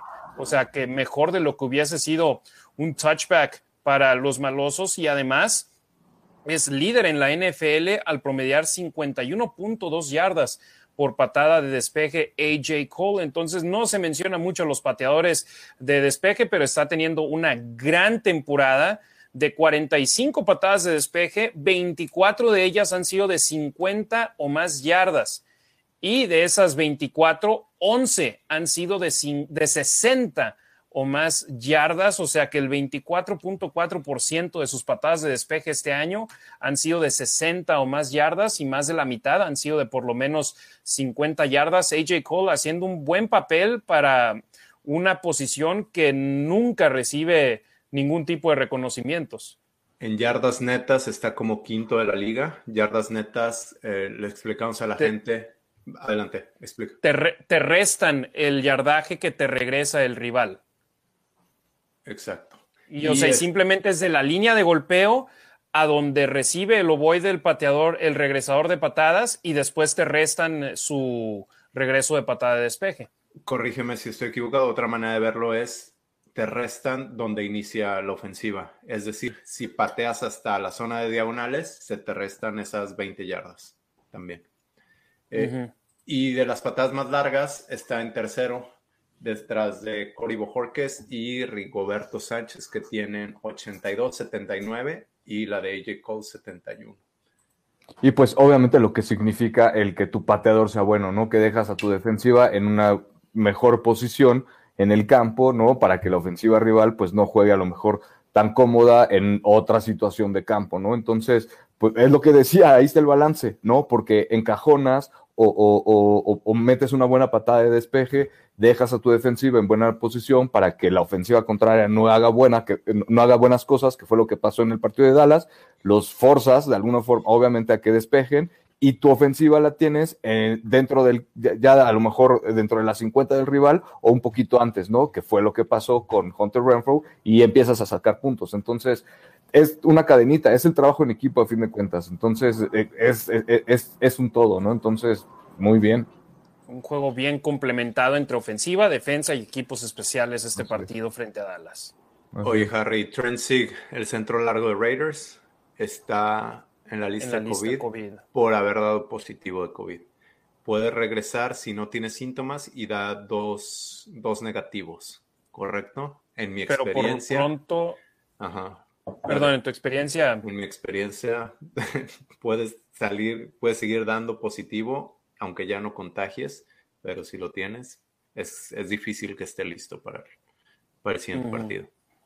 No, yo, por ejemplo, yo la única vez que salí positivo no tuve un solo síntoma.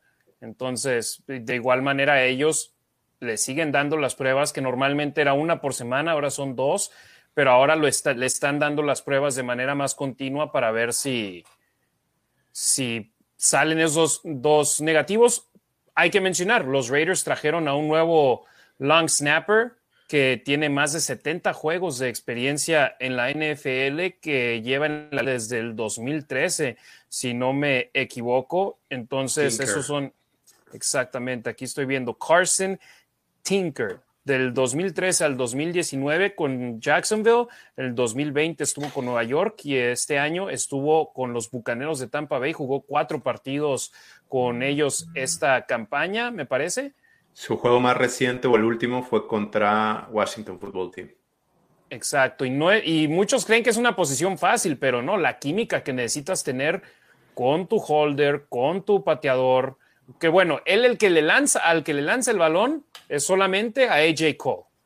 Cole ya sea despeja el ovoide o agarra el balón y se lo posiciona a Daniel Carlson, pero al igual que como se tiene una química increíble entre el quarterback y los mariscales de campo y que se conocen muy bien, Trent Sig, AJ Cole y Daniel Carlson son una unidad que llevan juntos tres años. Entonces, eh, espero y no le afecte a los Raiders y espero los malosos, todas las series ofensivas acaben con touchdowns y que las únicas veces que estén en el campo junto, juntos eh, este nuevo Tinker y eh, Cole juntos sean en puntos extras. Entonces, Buen punto el que mencionas, Demian. Vamos a empezar a leer los comentarios de la raza en Facebook y en YouTube. Ya tenemos más de 100, entonces ahorita nos vamos en friega con ellos.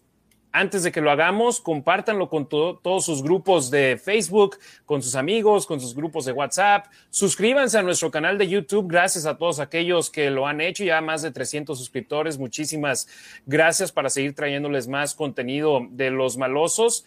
Y Damian, ¿vas a mencionar algo? Sí, por último, el juego contra los Cowboys sí hubiera sido muy distinto si Amari Cooper y o CeeDee Lamb hubieran jugado. ¿eh? Cowboys dejaron varias jugadas ahí en, en el campo por, por balones que, que, no, que no recibieron, que soltaron los receptores. Pero bueno, es lo que es. También Raiders le hacen falta algunos jugadores. Los Raiders serían otro equipo si tuvieran a Richie Incognito, Denzel Good, Henry Ruggs tercero, Trayvon Mullen. John Gruden, entonces sí, claro, todos tienen sus ausencias. Salió ese No jugó la segunda mitad ni el overtime, entonces ausencias hay para todos. Vamos a empezar a leer los comentarios. perdóname, perdóname, nada más este, a Mari Cooper que aprovechando que lo mencionaron, creo que sigue mal todavía por esto de, COVID. Quién sabe si vaya a jugar. El, eh, no, bueno, no sé si, si está, jugando. Ya está entrenando. Sí, jugó. ah, bueno. Ahorita ah, bueno. Pues, pues por fin jugó, no sé si, si le dio miedo jugar contra los Raiders o algo así, pero en mi pueblo le dicen otra cosa. No, es que como dio positivo y no está, vacunado, entonces tenía que perderse por lo menos cierta cantidad de días de acción y ese incluía el partido en contra de los Raiders. Yo sé, yo sé, eh, yo estaba bromeando ahí nada más con él que le dio miedo, creo que le dio miedo. Sí, al momento dos recepciones, 41 yardas tiene Amari Cooper, City Lamb, cuatro recepciones, 57 yardas. Los vaqueros van arriba 20 a 10, recién arrancado el último cuarto. Empiecen o sigan dejando sus comentarios y antes de leerlos voy con los pronósticos. Ricardo, felicidades, felicidades, fuiste el único que te aventuraste en decir que ganarían los Raiders, pero sí te quedaste muy atrás en cuanto a puntos. Has dicho 13 a 10 favor Raiders. Al medio tiempo, tanto los Raiders como los Vaqueros ya tenían más puntos anotados. Demian. Fue, cerrado, la verdad es que me imaginaba un partido cerrado, ¿no? Y, pues, a fin, qué bueno que ganaron los Raiders. Ya en el primer cuarto los Raiders tenían más de 13 puntos anotados. Eh, Demian, tú estuviste cerca con la cantidad de puntos anotados por los Vaqueros, 30, pero te quedaste 23 atrás en cuanto a los puntos de los Raiders. Dijiste 30 a 13 Dallas. Yo me fui 27-21 Dallas, así que me parece que por cábala vamos a llevarle la contra a la moneda para que los Raiders puedan ganar. Va, me late para que nos queden mal a nosotros con nuestros pero bien a la nación Raider en cuanto a un triunfo que es el que todo mundo queremos que suceda. Vamos con los saludos. Roberto Fernández, saludos desde, Atotonilco, el Alto Jalisco. Gustazo escucharlos. Alan López, saludos listos para escuchar su excelente programa. Roy desde Raiders Laguna, Go Raiders. César Tejeda, buenas noches, hermanos. Saludos desde la Raider Nation Guadalajara. Xiomara Martínez Montiel, buenas noches. Saludos desde Ensenada, Baja California, como siempre, escuchándolos. ¿Qué tal, Ricardo, Harry y Demian? Feliz por la victoria, mis amados Raiders, casi latino. Pronostiqué 34-31, al igual que el buen Rich. Dijimos que ganábamos por tres. Ahora el que sigue, saludos desde Chicago. Francisco Alberto Maya Pineda, un saludo desde Cuacual, Cuacalco. Arriba los Raiders, la defensa otra vez es mala para parar la carrera. Eh, se me hace que no vio el partido, ¿eh? No, pararon a los Cowboys. ¿Cuántas yardas? 64 yardas de los Cowboys. Entre Tony Pollard y Siki Elliott, que Elliott estaba lesionado, ¿no? Como que no le dieron mucho juego. Exacto, la el único partido donde permitieron menos yardas por tierra este año fueron las 39 yardas ante Pittsburgh, que acabó 26-17, pero... Y para la línea ofensiva... Dimensionales, y ese fue, fue una de las razones por las que se ganó. Y para la línea ofensiva que tienen los vaqueros, la verdad es que es muy buena chamba, ¿eh? la verdad. Oigan, pero algo clave aquí, yo lo he dicho, la, defensa de Raiders no está creada para detener la carrera, está más bien creada, tú lo decías al inicio de la transmisión, bend on break. Te permite ganar algunas yardas, pero en teoría que no, que no les anotes tantos puntos, ¿no?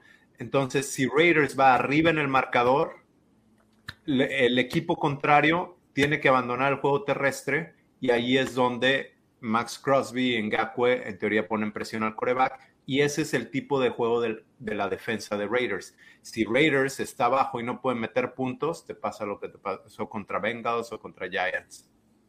Así es, aparte el contener a, la ofensiva que está en séptimo lugar en la liga, así llegó la semana pasada, ¿no? En séptimo lugar en la liga en conversión de terceras oportunidades, con un 44.3%. O sea, hacer eso en su casa, igual, insisto, la verdad es que o sea, muy buena chamba para, para llegar a Dallas y, y, hacer las cosas como, como las hicieron. Entonces, y Demian, pues obviamente tienes la razón, ¿no? De generar la presión con los que tengas que generar presión para, en donde eres, eh, tus puntos fuertes, ¿no? Explotar esos puntos fuertes que tiene la defensa de los Raiders y, y pues les está saliendo. Sí, insistimos, la defensa terrestre de los Raiders no es una de sus fortalezas y ha sido más donde han quedado mal que, que bien, pero en este partido contra Dallas no le podemos achacar a ellos eh, que no hayan hecho un buen trabajo. Rodrigo Ortega, felicidades por el episodio 30. Roy, ahora Damian se parece a Ricardo. Ah, porque teníamos los nombres mal. Fallaron en sus pronósticos, así es, afortunadamente sí. Jair Monroe, saludos, buenas noches, saludos Jair, gracias por siempre estar al pendiente ahí con nosotros. Manuel Valle, saludos Ricardo, Demian y Harry desde Chihuahua, CUU. Jorge Aguilar, saludos Harry, Ricardo, Demian, César Tímido Ruiz, buenas noches familia de los más tumbados. No sé si alcanza a ver mi playera, el primo, pero mira, acá me la puse hoy. Así que saludos a César y a su chavo. Eh, Armando Trejo, un gustazo saludarles, brothers, desde Denver, apoyando con todos nuestros Raiders. Alexa Lima, sentí que pasó una eternidad. Saludos, amigos. Sí, pasó una semana. Teníamos pensado potencialmente hacerlo en martes, pero nos quedamos con nuestro horario de jueves. Saúl Torres, saludos Raider Nation, Harry Demian y Ricardo desde la Ciudad de México. Mauricio Tarín Vaca, saludos de Parral, Chihuahua. Gran victoria la hace una semana. Ahora a esperar a Washington. Saludos a toda la banda en Parral, Chihuahua. Ya tengo mucha familia. Saludos a mi madrina y a todos por allá. César Tejeda, Harry, Demian, Ricardo, un gusto verlos y claro, escuchar toda la información y saber más de nuestros malosos. Go Raiders, yo con Car hasta el final. Phil Core, a muchos nos cayó la boca, así es. Raider Nation Costa Rica, saludos al buen Harley que acá conocí en Las Vegas en el partido de Cincinnati. Dice Raiders, saludos a todos desde Costa Rica, pura vida. Leonardo García Orozco, saludos, vamos para arriba, se tiene que ganar a Washington esta semana. Gerardo Samuel Holguín, buenas tardes chicos, Demian Harry, Ricardo, mil respetos a la línea ofensiva en contra de los Blitz. Y fíjate, y a pesar de eso, sí, le echamos porras a la línea ofensiva, hicieron un buen trabajo con el ataque terrestre. Carr fue capturado tres veces, recibió siete golpes en el partido. Obviamente le llegaron más de lo que se quisiera, pero cuando se gana, viste ese tipo de cosas, ¿no? Y, lo afortunado igual, ¿no? De las lesiones, que de alguna forma e, ese golpe acá que le dieron en el, en el castigo, híjole, sí, me, cómo se le latiguió el cuello, no me gustó, pero pues afortunadamente salió bien, ¿no? Y a pesar de, de esas presiones y a pesar de, de todo, los Raiders fueron y ganaron en Dallas y metieron, o sea, jugando el fútbol americano o el, sistema ofensivo que de alguna forma ya han traído, pero han mejorado para mí la selección de jugadas, ¿no? Entonces, pues muy bien para mí. Le ganaron a un equipo que llegaba con marca de siete ganados y tres perdidos a ese partido. J. Guillermo Bárcena García, Raiders, noches figuras, saludos Rich, Harry, Demian, abrazos, Go Raiders, Raider Nation for Life, compa Marines, excelente partido y una excelente fiesta de TNBC Texas. Mucha banda de la Raider Nation allá estaba en Dallas y en la transmisión me parece que el medio la disfrazaron, pero se escuchaban, se escuchaban. Jesús Gutiérrez Pérez, saludos Harry, Demian, Ricardo, excelente programa, felicidades. Esta vez me tocará desvelarme para verlos porque juega semifinal mi Atlas después de 17 años. Saludos, Go Raiders. ¿Y es contra Pumas? ¿Qué pasó? Así es. Entonces, ¿cuánto le vas a poner Jesús? Tú dime, de una vez, no sé ni cómo van, vamos a ver cómo van. Van 1-0 ganando el Atlas. Hijo, ¿y en dónde es? No sé ni en dónde. está en CEU, ¿no? En CEU. Híjole. Mira, los Pumas, la verdad es que. siempre no hay apuesta. Mira, ya le pegaron al América y le pegaron bien chulo. Entonces, este, es lo único que voy a decir. Pero Pumas no gana en Guadalajara.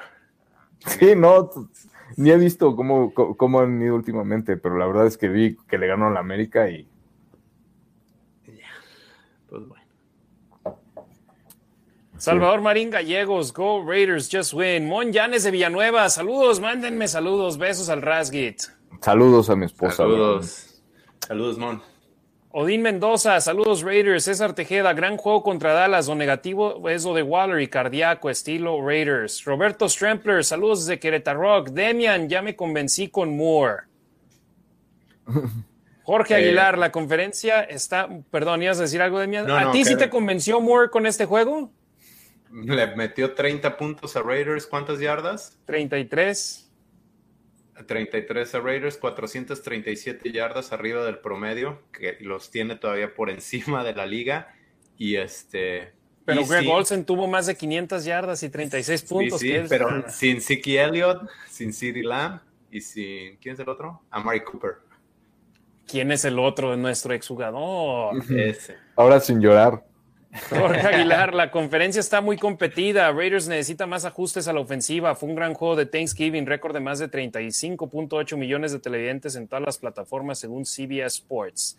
Armando Trejo, qué buenas son las revanchas, como aquel juego del 2017 que nos sacaron en Oakland con muchas polémicas del arbitraje. Jorge Aguilar, Go Raiders. Yo también, yo también estaba ahí con, Carr estirando el balón y el Carr soltó la bola enfrente de mí. Ahí luego les paso el video. Sí, yo tengo el video, pero del, Black Hole.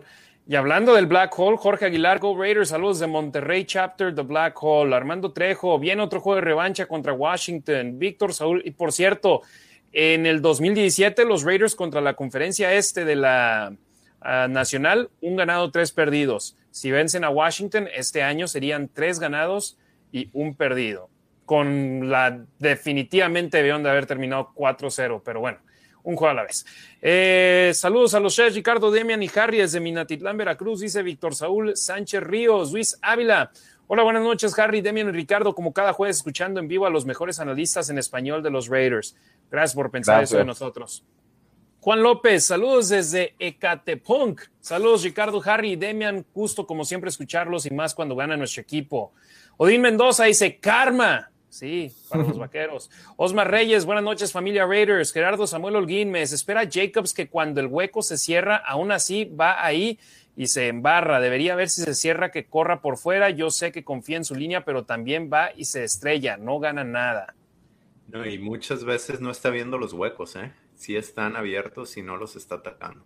Y para mí no me gusta que corra muy parado porque se expone mucho a que le peguen en el pecho y, y por más que sea elusivo, por más que se pueda esconder dentro de los huecos, siento que tendría que correr un poquito más, más agachado con el, con el pecho a, hacia el piso porque me lo van a centrar un día y le van a poner un, uno bueno, ¿no? Entonces creo que debería de hacer eso, ¿no? Leer mejor los huecos, aprovechar eh, las zonas, ¿no? Que es donde el corredor de alguna forma decide el hueco y tener esa paciencia para escoger bien el hueco y explotarlo, ¿no? Que es creo que lo, lo que tiene que hacer el corredor. Regina Tobías, hola a todos, saludos a Regina que también conocí acá en Las Vegas en uno de los tailgates. Jesús Gutiérrez Pérez, qué gusto ver el gran juego de Carr después de que se le ha criticado demasiado. Maquitra Martínez, saludos, Nación Raider desde Puebla, 100% Raiders. Roberto Stempler, yo fui de los que criticó a Bisaccia, me parece que aún le falta mucho como head coach para un mejor manejo del reloj. Y esa es la situación. Por fin están presentándole, presentándosele este tipo de situaciones y él no es su especialidad. Y de hecho, la única razón por la que está ahí es porque querían meter a alguien, pero que todos siguieran prácticamente con el mismo nivel y no tener jerarquía de gran manera el uno sobre el otro, porque metes a Olsen o a Bradley de head coach. Y bueno, Bradley ya corrió a Olsen. Uh -huh. No queremos saber si Olsen hubiese corrido a Bradley. Sí, sí. Simplemente si lo, si es un temas... manejador. Bisacha no va a ser el head coach del futuro. Simplemente es alguien que tienen ahí en estos momentos que tiene el visto bueno de la gerencia general tiene el visto bueno de los jugadores y de sus otros entrenadores. Entonces, no es head coach, es su primer trabajo de head coach en tres décadas en la liga. Así es, aparte si de por sí ya se rumoraba, ¿no? Que había a lo mejor ahí algún tema entre, lo, eh, entre el staff ofensivo y que si el coordinador, el, el coach de línea ofensiva contra Olson y que si no sé qué, y no sé, no, no, no puedes meter a alguien más para que sea el jefe de todos, ¿no? Creo que de alguna forma estuvo bien para que pues cada quien se enfocara en lo suyo, ¿no? Y la ofensa a lo tuyo y la defensa a lo tuyo. Y pues yo, que soy el de equipos especiales, que conozco de alguna forma a todos, pues sí, o sea, entiendo que él haya sido la mejor opción. Y sí, justo él no es head coach, él le cayó la chamba, ¿no? Él, él no tendría a lo mejor por qué estar tan tan preparado para estas situaciones de alguna forma, ¿no? Es lo, es lo que yo que creo. No olvidamos que Mayock ya lo había propuesto para head coach desde antes, desde antes de que Mayock estuviera con Raiders. Es una y dos. Oye, eh, espérame, y, y, la contraparte es, lo había recomendado, pero nadie lo había firmado. Muy cierto. como al de como al de Kansas, ¿no? Que, uh, Eric Enemy. Ajá. Y la contraparte, digo, y la otra cosa es que hay estadísticas que muestran, que dicen que las, las peores decisiones que ha tenido los head coaches en, ayúdame Harry, no sé si ustedes las vieron, este, sí, las de ESPN. han sido Bisacha que... Eh, Tomlin no está por debajo de él, creo. ¿Ah, sí? Sí, okay. sí, sí. Bisacha es 31, que pues nada más tiene seis juegos. Ok. Siete. O no, seis. Seis sí. partidos, pero pues Sí, pero los tiempos fuera los hemos visto, no los maneja bien. Y mira, entiendo esa parte, pero al mismo tiempo, si nosotros desde fuera, sin ser profesionales en esto, y con nuestro conocimiento siendo lo que vemos en televisión o en persona en los juegos, ustedes que lo jugaron en el nivel colegial y aparte en el Madden, decimos, hombre, quema el tiempo fuera, sé inteligente, ellos ya están por anotar, evita que, que quiten 30, 40 segundos al reloj y esos que potencialmente te beneficien a ti, pero bueno, ya esa es otra onda y esperemos mejor en eso. Adger Mondragón, saludos Nación Raider, buenas tardes aquí para escuchar el análisis semanal. Salvador Marín Gallegos, saludos desde Aguascalientes. Osmar Reyes, Go Raiders, saludos de Tijuana. Charlie Martínez, saludos a los tres, aquí al pie del cañón, un abrazo desde Chihuahua. Robert Strempler, Roberto Strempler, si hay un quarterback a quien le confiaría un drive para tratar de acercar para el gol de campo o bien intentar un touchdown, es Derek Carr. Ya lo vimos hacerlo en contra de Baltimore. Sócrates Betancourt, saludos y sin tiempos fueras. Saludos desde a Colman, Nación Raider. Octavio López, Renfro es una bestia, sí, marca personal en cuanto a recepciones y yardaje en este partido anterior. Y ya con estas más de 100 yardas y las 8 recepciones que tuvo, ya tiene su mejor marca personal en cuanto a yardas en una temporada, 658 yardas, y en cuanto a recepciones con 64, y sus cuatro touchdowns están empatados para su mejor marca personal y el siguiente touchdown ya será su mejor año de la temporada. Manuel Valles, yo digo que sí estuvo bien el conservar el ovoide y es decisión del coach. Octavio López, ¿por qué pedir un tiempo fuera faltando dos segundos para que acabara el tercer cuarto? No me acuerdo. yo tampoco me acuerdo de eso, ¿eh? Mm. No, y aquí está partido por mitades, entonces no me van a dar las. ¿Dónde es el.? Ah, no, pues estoy viendo el juego de, hoy. Va a estar difícil con viendo el Cowboys Saints ahí los, las estadísticas de ellos, ver cómo. qué pasó con los Raiders. Yo, sinceramente, no me acuerdo de eso. Osmar Reyes, saludos. Tavo Demian, saludos al buen Tavo Nauski. Compa Marines, volvimos a anotar y parecía ya una paliza de Raiders, pero el regreso de patada de vaqueros les volvió a dar un segundo aire. Y Joel Muradú, saludos Raider Nation. ¿Saben por qué usaron su uniforme de local? Sí, porque Dallas usó el uniforme blanco. Entonces, para que hubiese contraste, los Raiders por eso usaron el mejor uniforme que se tiene en la NFL. Pero generalmente los locales usan un color sólido y los visitantes un color claro. Roberto Strempler, ¿qué posición defensiva sería clave para el próximo año para que no sea bend, not break y sea una defensiva top 10? Híjole. No sé, yo creo que mucho es el estilo, es el esquema. No sé. Sí, un estilo, un esquema fácil para los jugadores que es precisamente para evitar daño en demasía, pero que no es un esquema digámoslo, como el Legion of Boom, donde era una defensa top 5. Yo creo que a lo mejor un, un tackle defensivo, no sé, tipo un Dama con su o alguien así, creo que ahí podría dar a lo mejor ese salto la defensiva, ¿no? De, de no doblarse y, y, seguir firme. Creo que a lo mejor por ahí, porque no sé, los veo, la verdad es que en el perímetro los veo bien, ¿no? Los linebackers, la verdad es que los veo bastante bien. Perryman sigue de líder en la liga, ¿no? Al menos hasta antes de que empezara esta semana. Entonces, creo que, creo que, digo, lo de Max Crosby, lo de Ngakwe, pues obviamente no, no, no hay nada que decir. Y para mí, si tuviéramos de verdad alguien en, en, la parte media de la línea defensiva, creo que podrían dar ese salto.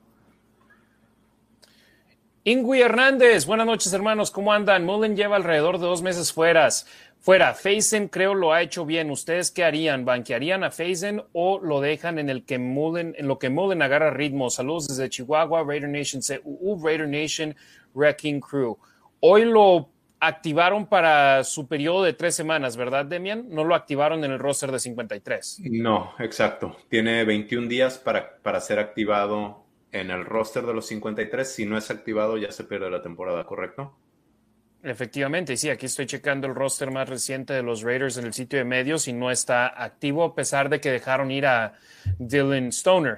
Pero para los malosos, el tener ahí a, a Mullen, personalmente para mí, Mullen es el futuro en la posición para los Raiders. Casey Hayward Jr. dudo que vaya a jugar cinco años más, seis años más. Entonces, eh, Mullen, y créeme, cuando puse la publicación en redes sociales, mucha gente está, no, lo queman mucho, no, pasa esto, pasa lo otro. En mi opinión, él junto a Hayward son los dos mejores esquineros que tienen los Raiders. Me ha gustado lo que ha hecho Faison con los malosos, al cual también han quemado, pero a qué esquinero no, hasta el propio Hubs.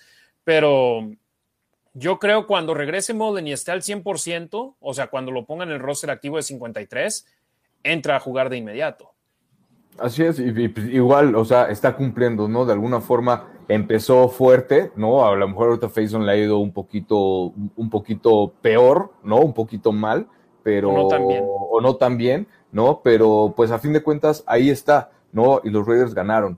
¿No? Entonces, obviamente yo aprovecharía, pues sí, metería al pick de primera ronda, porque a fin de cuentas es el futuro, ¿no? Y pues tiene, tiene, que, tiene que demostrar y, y por qué fue pick de primera ronda, y a fin de cuentas, pues, este, no sé, eh, insertarlo en el esquema de alguna forma, ¿no? Aprovecharlo.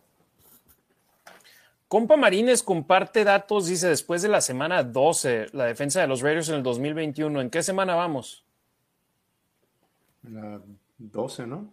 O sea, esta es la 13. La que, la que viene la 13. Ah, Entonces, después de la semana 12, nada más sería lo que sucedió en un partido. Entonces, eh, la verdad, no, no le voy a dar importancia a esos datos. Creo que son los de Josh Dubow, porque los datos ya de los Raiders en temporada, lo que van, defensivamente, defensa total número 21, defensa aérea número 13, defensa terrestre 25, defensa anotadora 30 en cuanto a capturas 15, terceras oportunidades 16, de zona roja son la peor y en pérdidas de balón generadas son número 21. Y aquí dice número 30 en cuanto a puntos por partido, número 25 en cuanto a, me imagino, PPD, defensa aérea. Eh, sí, no, me lo voy a brincar. Raider Nation Costa Rica nos sorprendieron con el touchdown de los equipos especiales. Le dimos vida a Dallas, eso hay que corregirlo algo que quiero mencionar, se perdieron dos juegos consecutivos, Kwiatkowski y Nixon, que su papel en gran parte de este equipo es en equipos especiales. Se perdió el partido en la segunda mitad, Roger Timmer, que su papel en gran parte en este equipo es en equipos especiales. Entonces, ajá, ahí ya estás hablando 3 de 11 de los equipos especiales que están fuera y no es excusa pero yo al principio decía, bueno, Nixon y Kwiatkowski no están, lo bueno es que ellos nada más colaboran en equipos especiales. Ahora estoy de, ojalá y regresen porque ya vimos vulnerabilidad en nuestros equipos especiales, también en un regreso de patada de despeje de Kansas City eh, y Cincinnati me parece también tuvo un, un buen regreso. Entonces, los equipos especiales, si quieren ver que son importantes, ahí está ese punto. Diego Reyes, saludos desde Austin. Rodrigo Trujillo. Es mi sobrino. Ah, perdón. Es mi sobrino, Dieguito. Saludos, Diego. Saludos a Diego. Esperemos y nos siga viendo porque el comentario fue hace una hora y siete minutos. Eh, Rodrigo Trujillo, saludos desde San Cristóbal de las Casas, Chiapas. Saludos a los tres mosqueteros. Yo Religio, saludos Rocks desde Houston. Andamos fuera, pero lo seguimos. Gracias, Roro. Fíjate, aunque anda de vacaciones, sigue viéndonos. Adger Mondragón, ¿qué onda con el false start de Andre James? Yo digo, ¿qué onda que gracias a Dios ya parece que no son tantos castigos los suyos y que su nivel ha incrementado de gran manera las últimas semanas? No hay que enfocarnos nada más en lo bueno, en lo malo, perdón, también en lo bueno. Cometió un error, ¿no? Ya lo hablamos, pues. ya, ya lo hablamos y según mucha gente no se debe haber marcado, incluyendo a Tony Romo, quien estaba en la transmisión. Dijo, así es como juegan los centros. Y Gerardo Samuel Holguín dice, el castigo al centro de los Raiders fue una tontería. Espero y se refiere a una tontería de los árbitros, ¿verdad? Sí, claro. Eh, compa Marines, en la última interferencia de Zay Jones existe una a Renfro cuando va a escuadra afuera.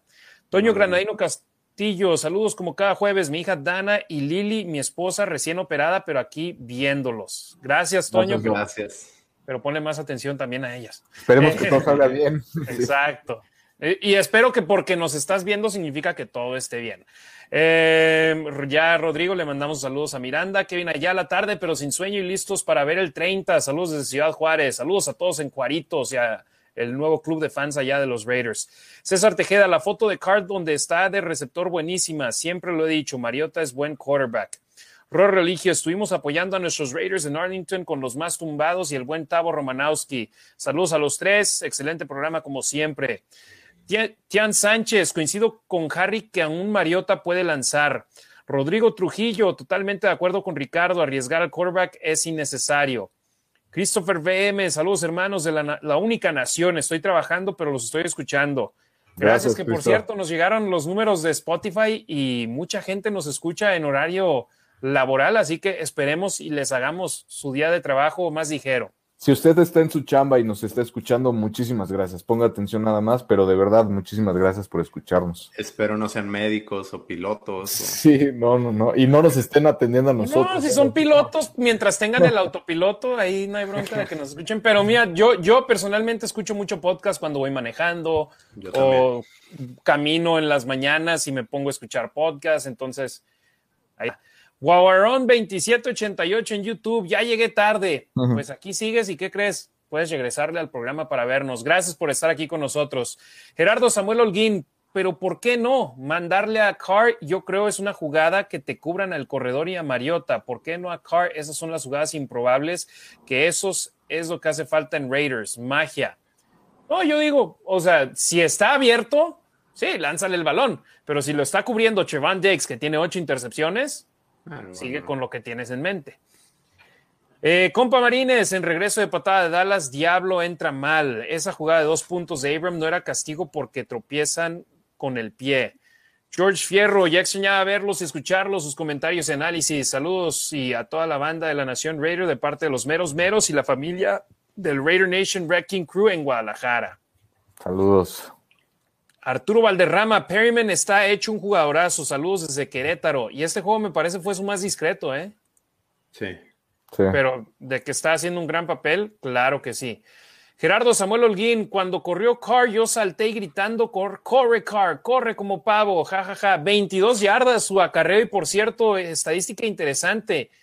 Carr llegó a correr a una velocidad más rápida en ese acarreo que Deshaun Jackson en su recepción anotadora. Así traía la, adrenalina. Y es por eso la frustración de mucha gente y también válida. Se le preguntó a, a Rich Visage, ¿estabas, ¿te sorprendió eso? Dice, no, Carr es mejor atleta de lo que la gente cree. Si tiene buena velocidad, extiende las jugadas, corre, gana los primeros y dieces. Yo quería que ya pasando lo que lo, platicaba con Hardy en el programa de lunes en La Nación, que pasando las 10 yardas yo ya quería que se saliera del campo, ¿no? No, no quería que se arriesgara más pero pues no, siguió corriendo tras 12 y la verdad es que corrió, corrió bastante bien, creo que tomó una buena decisión y es lo que tiene que hacer cuando lo tiene que hacer nada más, ¿no? No jugarle al vivo tanto. La gran ventaja es que tenía un espacio increíble en esa posición. Normalmente mucha gente dice, ve, ahí hay espacio, sí, pero el linebacker está a dos pasos de poder hacer un corte y llegarle al mariscal de campo. Ahí Carr ¡Pum! Salió corriendo y cuando empezó a ver un jugador cerca, ¿qué hizo? Se salió del campo. campo. Es que están jugando personal y al jugar personal tienen la espalda al coreback, entonces comienzan a seguir a sus receptores y Carr sabía y se, enfiló. Oigan, pero ¿alguna vez han visto que a Carr le den esa yarda extra cuando, cuando extiende el balón? Yo no sé si lo hace muy tarde y el juez de línea se da cuenta que lo extiende ya cuando se salió del terreno, pero nunca le dan esa yarda de vez en cuando, cuando ya está cerca del marcador de la primera oportunidad, yo he visto que de repente sí se la dan, pero sí, Carr inteligentemente, ¿qué hace? Es, es lo inteligente, en lugar de quedarse con el balón en el pecho. Claro, pero no le dan nada. Sí, no, no, no. Y aparte, en esa jugada, igual, la ventaja de tener a Carr como coreback, ¿no? Que pues obviamente no representa una amenaza corriendo para la defensiva, entonces pues pueden jugar el personal sin ninguna bronca, sin preocuparse del, del coreback. ¿No? Entonces, ahora que Carr corrió y que demuestra una vez más sus habilidades, pues las defensivas van a tener que poner más atención a eso y automáticamente pues es un hombre menos que te va a cubrir el pase, ¿no? Entonces, pues ojo ahí porque pues sí puede hacer Carr bastante, bastante con las piernas y qué bueno como que lo demostró y como él se autodenomina, ¿no? Carriota por cómo, por cómo corre, porque pues él sabe que puede correr muy bien la bola, inclusive como Mariota, ¿no? La bronca es que, mira, este año Derek Carr, en cuanto a acarreos, 27 acarreos, 73 yardas, 22 es el más largo y solamente uno de más de 15. Quítale el de 22 yardas y son 26 acarreos para 51 yardas. Nada. O sea, un promedio por debajo de dos yardas por acarreo. Sí, qué padre. Está bien, porque es tu coreback. No. Sí, sí, sí, pero no andes diciendo soy carriota y soy esto y soy lo otro. Como dice Demian, ver para creer, enséñame que puedes hacerlo, pero no te arriesgues mucho. Mario Morrison, o bueno, Rorro Religio dice: La gorra ganadora del programa se la lleva Demian, muy padre. Bo Jackson, sí, fue su cumpleaños. Feliz cumpleaños. Representando 50, ¿no? buen Demian. 50. Feliz cumpleaños, Bo, si nos estás viendo. Muchas felicidades. Mario con los saludos a su hijo Tony, saludos de nueva cuenta, Rafael Ram. Abram es mejor tacleador, pero tiene que seguir creciendo como defensor por aire. Espero que Bradley continúe desarrollando jugadores porque nuestra defensa es joven, pero con gran potencial.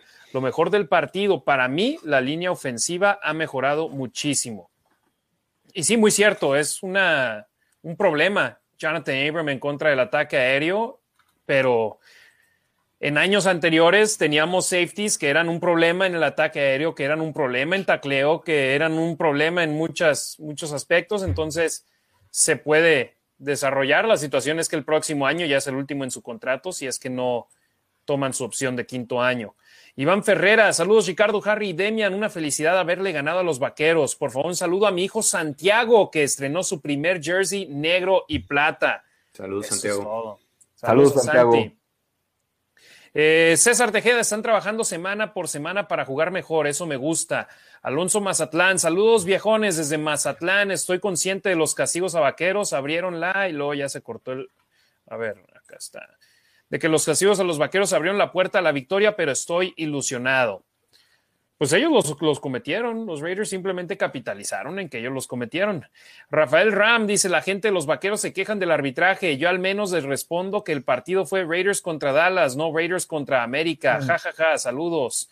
Hugo Beltrán, buenas noches Raider Nation, ¿ha sonado ya algún nombre para head coach del equipo? Hacemos una pequeña pausa ahí porque hay reportes que indican que eh, Mark Davis ni siquiera está, ha empezado a buscar head coach y yo les digo a ustedes, no se preocupen todavía.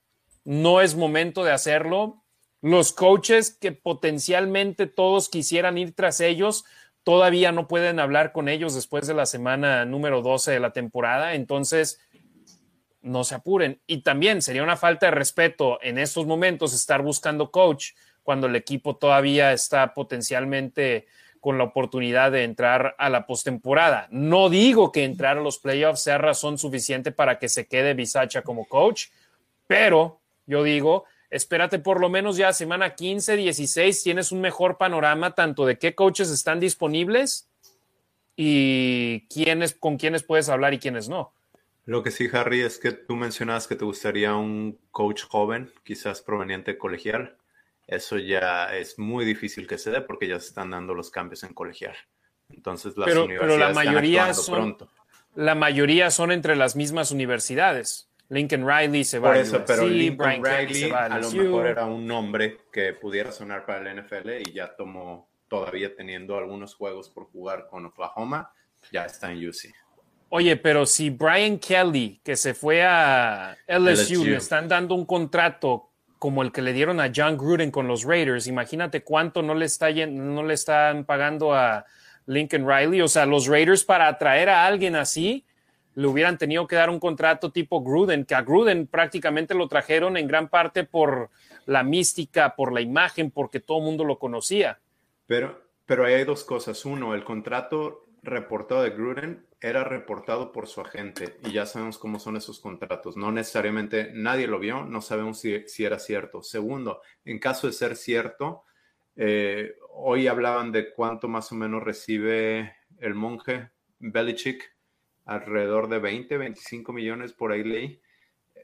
No tenemos, o sea, los, no, no necesariamente, no, no vemos los contratos.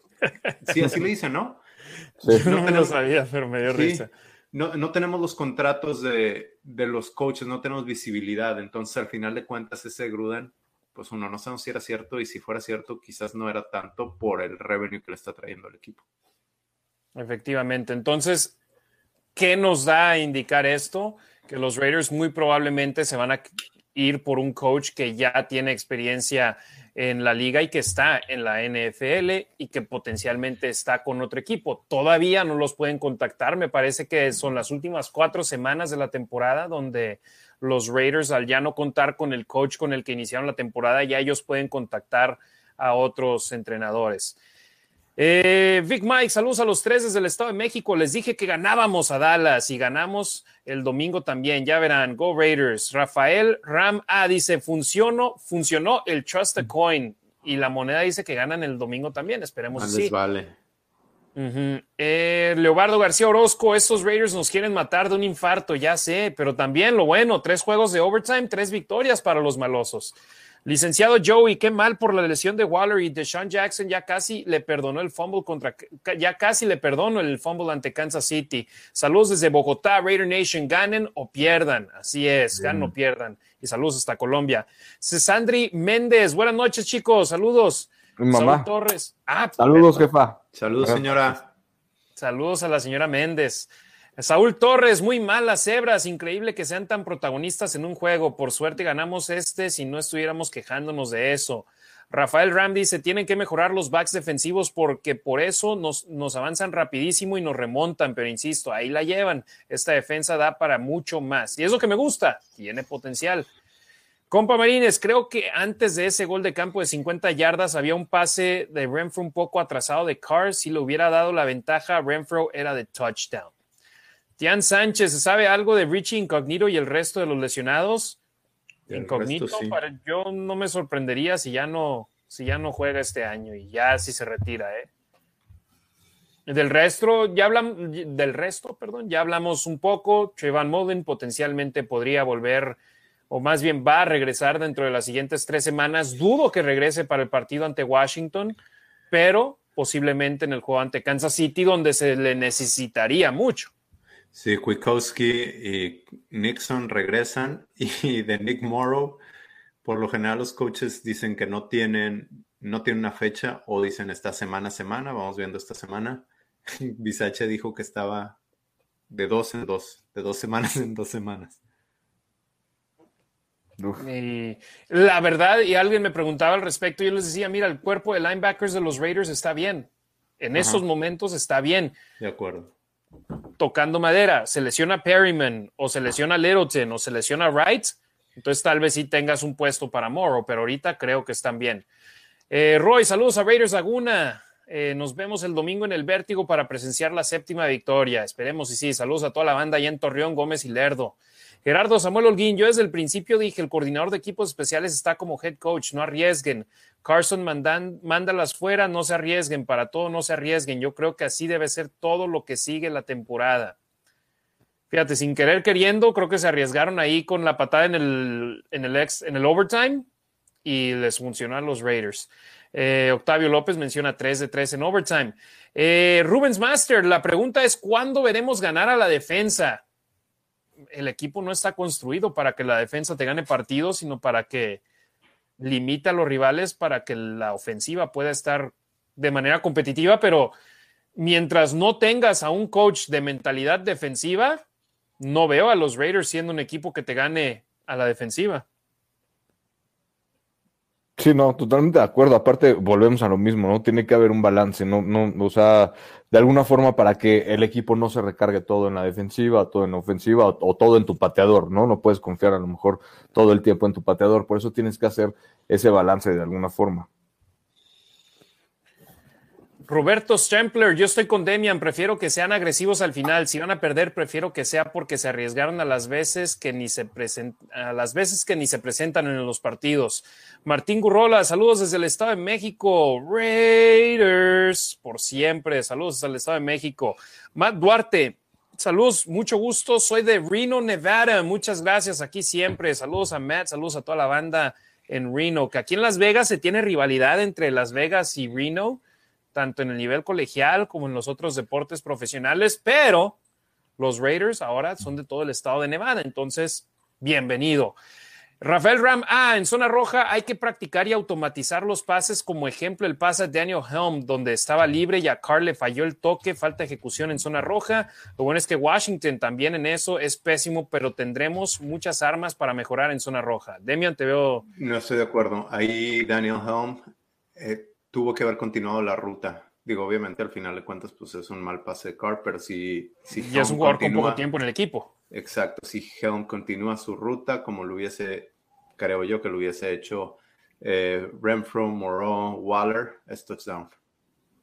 Exacto, porque él se tiene que adaptar al ritmo del coreback, ¿no? No el coreback al ritmo de, del receptor en este caso, porque el coreback pues ya trae un ritmo con todos estos jugadores. Y como Helm no es de primer equipo, no es titular, no tiene tantas repeticiones en la semana como para agarrar ese ritmo, ¿no? Entonces tenía que haber aprovechado ahí y, y, y pues bueno, no le salió, pero igual, ¿no? Creo que, creo que es de, de, él que, que, no se ha adaptado, que le faltan repeticiones. Lo mismo que tiene que, es un proceso, lo mismo que tiene que hacer de Sean Jackson, pero que le sale mejor por, bueno, pues por quién es, ¿no? Y por las habilidades y por su experiencia. Y sí, en cuanto a la zona roja de los rivales, Washington es el peor equipo en la liga al tener un 30, eh, 51.4% en zona roja, eh, perdón, no, esa es defensa de terceras oportunidades. En zona roja son número 16, 61.1%. Los Raiders en ofensiva de zona roja en estos momentos, 28 de la liga, 50%. O sea que nada más en la mitad de sus viajes a la zona roja, los Raiders han anotado touchdowns. Greg Olsen lo dijo, mañana, viernes, eh, que lo estamos grabando en, en jueves este show, más bien transmitiendo en vivo en jueves, los viernes son los días de zona roja, entonces esperemos el equipo salga con buen planteamiento ahí. Germano Tona Strain, solo pasé a saludarlos y que estén al 100. Mañana los escucho. Me adelantaré. Raiders 35, Washington Football Team 21. Saludos desde los burros de la 7 Bar, la casa de los Raiders en Hermosillo. Rafael dice, Demian, le picaste el orgullo a Harbaugh y le ganaron a Ohio State. Van por Iowa ya le tocaba, ¿no? No había ganado ninguno grande y me gusta Harbaugh, me cae bien Harbaugh. Ya se esperaba. Y ahora hasta College Football Playoffs y gana. Sí. Germano Tonas. Y no va a jugar, creo que el coreback. O, no, yo sí, el colegial no, no le sé bien, nomás sí. ahí estoy al pendiente. Yo fíjate, yo ni cuenta, mañana es el juego de campeonato del Pac-12 acá en Las Vegas. Los Oregon Ducks contra Oregon Contra Utah. Sí, yo iba, iba, a, ir a grabar, o más bien voy a ir a grabar mi video ahí en el estadio y luego voy viendo que la canción va a haber un chorro de gente ahí. Pregúntales acerca de Mariota. No, todos van a decir que es el mejor quarterback de la liga. Germano Tona Strain, qué buenas gorras los tres. Gerardo Samuel Holguín, con razón Carson le fue bien. Nadie se le quería acercar por lo del estómago. Rafael Ram, el lunes Washington no tenía pateador de goles de campo. ¿Saben a quién traerán para el juego contra los Raiders? Sí, aquí tengo mi lista. Johnson. Brian Johnson, que esta temporada ha conectado 8 de 8, 100%, de efectividad en goles de campo. En puntos extras, 5 de 8, 62.5% de efectividad. Es novato, egresado de la Universidad de Virginia Tech y estuvo con los Santos de Nueva Orleans de la semana 7 a la 10. Por cierto, les quiero presumir aquí mi, mi lista con todas mis notas de preparación. Ahora la hice con la computadora en lugar de, de a mano. Entonces, ahí está para el juego, sí. se ve mucho peor con, cuando lo hago a mano. Esta es la de Dallas. Sí, no tengo. Escribo como doctor. En Mícala no te lo voy a llenar de cerveza el domingo. No, no, esa la, llevo arriba a la sala de prensa antes de salir al tailgate. Eh, Alan López, Trust the Coin, aunque prefiero no hacerlo en los juegos divisionales que quedan contra Kansas y Chargers. Eh, si acaban 17, yo creo que estamos bien.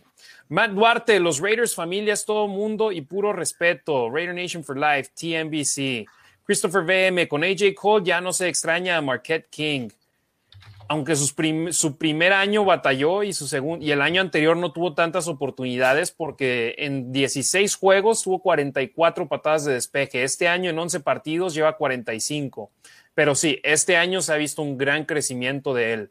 Tomás Contreras, saludos. Al fin Mariota desquita sus millones. Se nos hizo verlo en la zona roja. Se vivió con mucha emoción, en especial ese touchdown. Matt Duarte, gracias familia, Raiders Family, Xiomara Martínez Montiel. Me dio mucho gusto saber que en Spotify fueron mi podcast uh, favorito. Como siempre, excelente programa. A nosotros más. Muchísimas gracias, Xiomara. Muchas, muchas gracias, de verdad. Que por cierto, gracias a la banda que empezó a compartir sus resúmenes anuales de lo que escuchan en Spotify, si nos ven ahí en sus podcasts favoritos, compártanlo para nosotros ahí darles retweet. Muchísimas gracias a todos ustedes. Gerardo Ortiz, saludos Raider Nation desde San Ángel en la Ciudad de México. Manden saludos a toda la pandilla que lo seguimos cada jueves. Saludos a toda la banda allá en la Capirucha. Y más a los del sur de la ciudad, perdóname, más a los de la zona de San Ángel, San Jerónimo, para allá, para el sur, para toda esa banda. Saludos. Los brothers. Los brothers del sur. Pero saludos si son del norte, del este, del sur, de donde sean, pero a los del sur, Ricardo dice que ellos sobre todo, y también a los Raiders Arboleda, saludos a ustedes. Rubens Master, primer juego que Raiders corre más que sus rivales. Sí, el ataque terrestre se, se lució, hizo un muy buen trabajo, pero también corrieron más que Miami en la semana número 3, 140 a 143, pero este partido sí fue mucho más superior el ataque terrestre de los Raiders que el de Dallas, prácticamente más del doble, o más bien más del doble que ellos. Eh, Miguel de León, saludos de Monterrey. ¿Qué piensan que no se puede ganar de local como se debería? Si no me equivoco, vamos 3 de 3, ¿no? Aquí. 3-3, más bien. 3 ganados, 3 perdidos. Que ya es mejor que el año pasado. Pues sí. El año pasado, ¿cuántos se ganaron? Dos, aquí. y el primero y el de la semana 10 contra Denver y después seis derrotas. Por lo menos, mira, Tres ganados en casa, tres ganados de visita y nos quedan seis. Yo creo que tiene que ver también un poquito con, con la novedad, ¿no? De alguna forma del equipo. Todavía a lo mejor no alcanzan a, a crear ese, e, ese, e, esa localía que se necesita, ¿no? Tú, Harry, que estabas en el estadio, que no, no sabían cuándo hacer ruido o hacían ruido cuando no tenían que hacerlo. Entonces, aparte, pues obviamente que es una ciudad turística, pero es cuestión de que empiece a invadir la, la Raider Nation y de que se empiecen a acoplar. Y conforme se vayan dando los resultados, también se va dando esto, ¿no? Entonces, mientras ahí estemos, a todos lados. Yo a lo, a lo, que voy es, ¿cuándo fue la última vez que fuimos dominantes como locales, aunque fuese en Oakland? Yo sé en San Diego. Siempre. Y el, último que tuve la fortuna. pero hasta en San Diego también. Yo me acuerdo, yo mi primer juego, de hecho, en la NFL que fui como aficionado fue en el 2010. Y los Raiders llevaban una racha, Demian, como de qué? ¿Ocho consecutivos sin ganar en San Diego? Sí. Porque todo el mundo íbamos, ah, pues a la chido el tailgate, porque pues adentro sabemos que Llevamos muchísimo sin ganarles aquí. Toma, la ganaron. Entonces, paso a pasito. La meta no es terminar con marca perfecta en casa, no es terminar con marca perfecta de visita, sino tener un récord lo suficientemente bueno para entrar a los playoffs. Pero sí, nos encantaría que fueran excelentes como locales. Ningún equipo lo es. ¿eh? Gerardo Samuel Holguín pregunta: ¿Vieron la jugada de Mad Max que empujó al tackle derecho de Dallas? Lo empujó hasta chocar con Prescott y se los llevó a los dos. Es una bestia.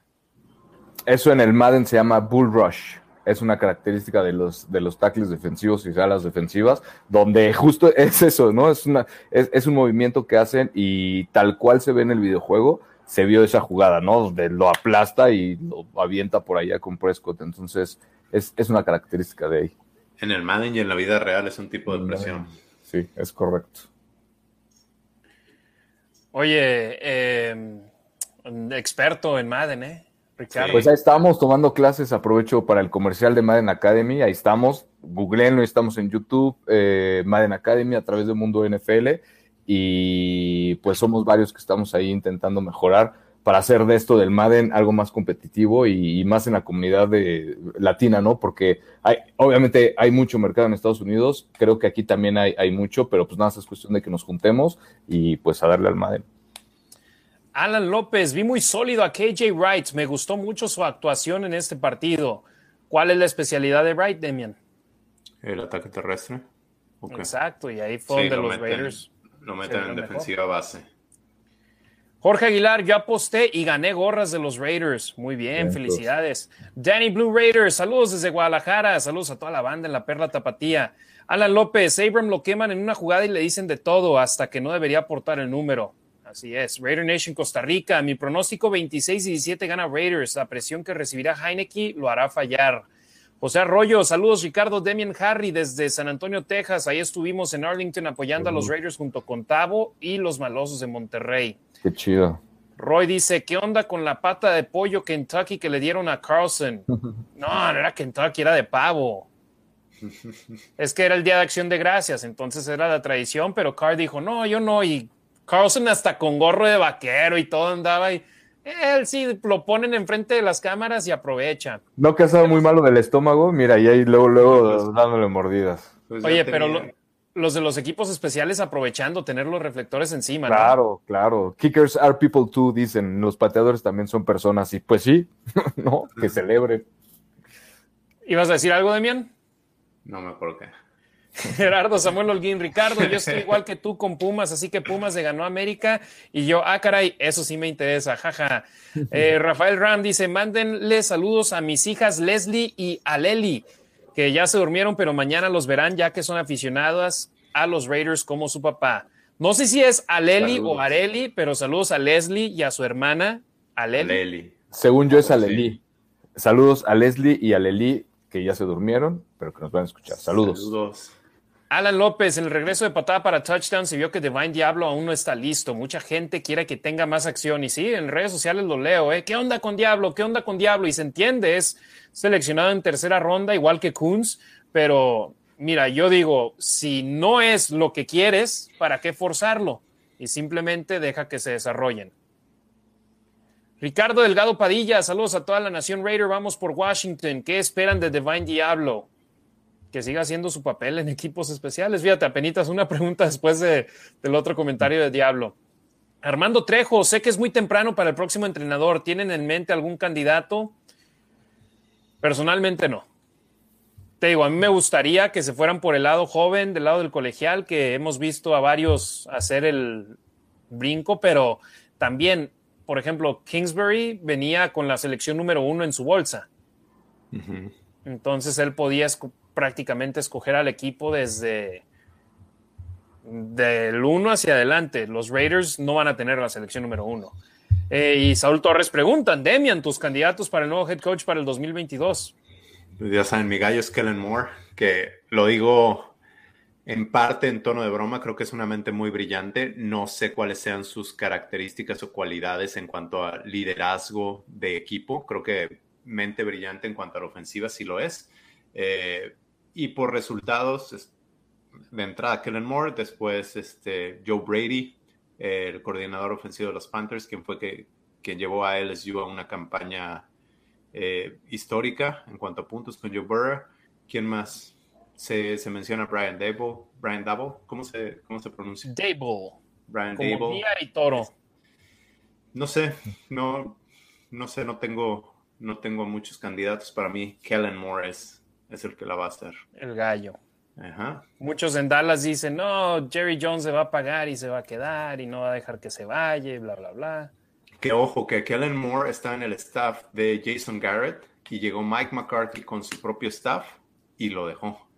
Y es, hemos hablado de lo que está haciendo Gus Bradley con la defensa de Raiders. Es difícil que llegue un nuevo head coach y deje al, al coordinador defensivo. Claro, porque ya tiene las piezas, ya se está viendo mejor la defensa y e insistimos, no están buscando tener una defensa de élite, pero lo, si traes a alguien con una mentalidad diferente, imagínate un 3-4. Ah, exacto. Ahora, otra cosa que podría hacer Raiders es promover a Gus Bradley y permitirles o entre él y Mello traer un coordinador defensivo. De esta manera se quedan sus, sus, sus coaches defensivos y el equipo ya conoce el sistema. Exacto, que sería prácticamente John Gruden 2.0, que tú te encargas de una de tus unidades como head coach. Eh, Octavio López, mañana los acabo de escuchar en Spotify, ya estoy suscrito en YouTube. Podrían mandarle una felicitación a mi pequeño Fabio, que cumplirá cuatro años el próximo martes. Feliz cumpleaños, Fabio. Felicidades, cuatro años, Fabio. Invítame a la fiesta. Tengo unos hijos de cinco y de siete. Yo no tengo hijos, pero me gustan los dulces. Sí, pero él es el que vive aquí en Chicago. ah, ok. Eh, invita a los chavos, Octavio. Ah, o bueno, apenas van a estar regresando ustedes, ¿no? Sí, regresamos el miércoles. Ah, no, si la fiesta es el martes. Ah, ok. O bueno, quién sabe si la fiesta es el martes o no. Martes. no. Los que nos vale gorro la vida. Eh, que la haga el viernes y me festeja a mí. ¿Es, es el, el viernes tu cumpleaños, hermano? El viernes 10, Eso es todo. Entonces. 27, ¿verdad? más o menos. Gerardo Ortiz, los Raiders tienen en sus manos el calificar a los playoffs. Importante ganar los juegos divisionales. Importante ganar los que se pueda. Compa Marines, nunca ha sido inteligente que estire ese brazo cuando contra Green Bay y Dallas soltó el balón. Mejor que no lo haga. Eso es lo que sucede cuando estás en la zona roja. Si ya estás fuera del campo y estiras el balón y Sale. sale, no hay problema. Eh, Jorge Aguilar, feliz cumpleaños 59 a Bo. Javier Muñoz, saludos Nación Raider. Toño Granadino Castillo, saludos de Chihuahua, aquí con mis nietas Leia, Le- Leia y Mía, 39 de 30. Jorge Aguilar, Davo Sweeney o Sean McVay han sonado, rumores, nah. Los, McVay no se va a ir de Los Ángeles, a excepción de que lo corran y dudo que lo vayan a hacer a pesar de que llevan tres perdidos seguidos. Y Davo Sweeney para que deje Clemson, Es un rey ahí. Exacto, ahí es, haz de cuenta, tiene más poder que el alcalde y que el gobernador del estado. Quizá Entonces- cuando Nick Saban deje Alabama, ahí se regresa Uf. a Alabama. Pero no, ni uno ni otro, no lo creo. Pero si sale Nick Saban de Alabama, ¿no te lo traerías a los Raiders? No, después del fraude que fue en Miami, para nada.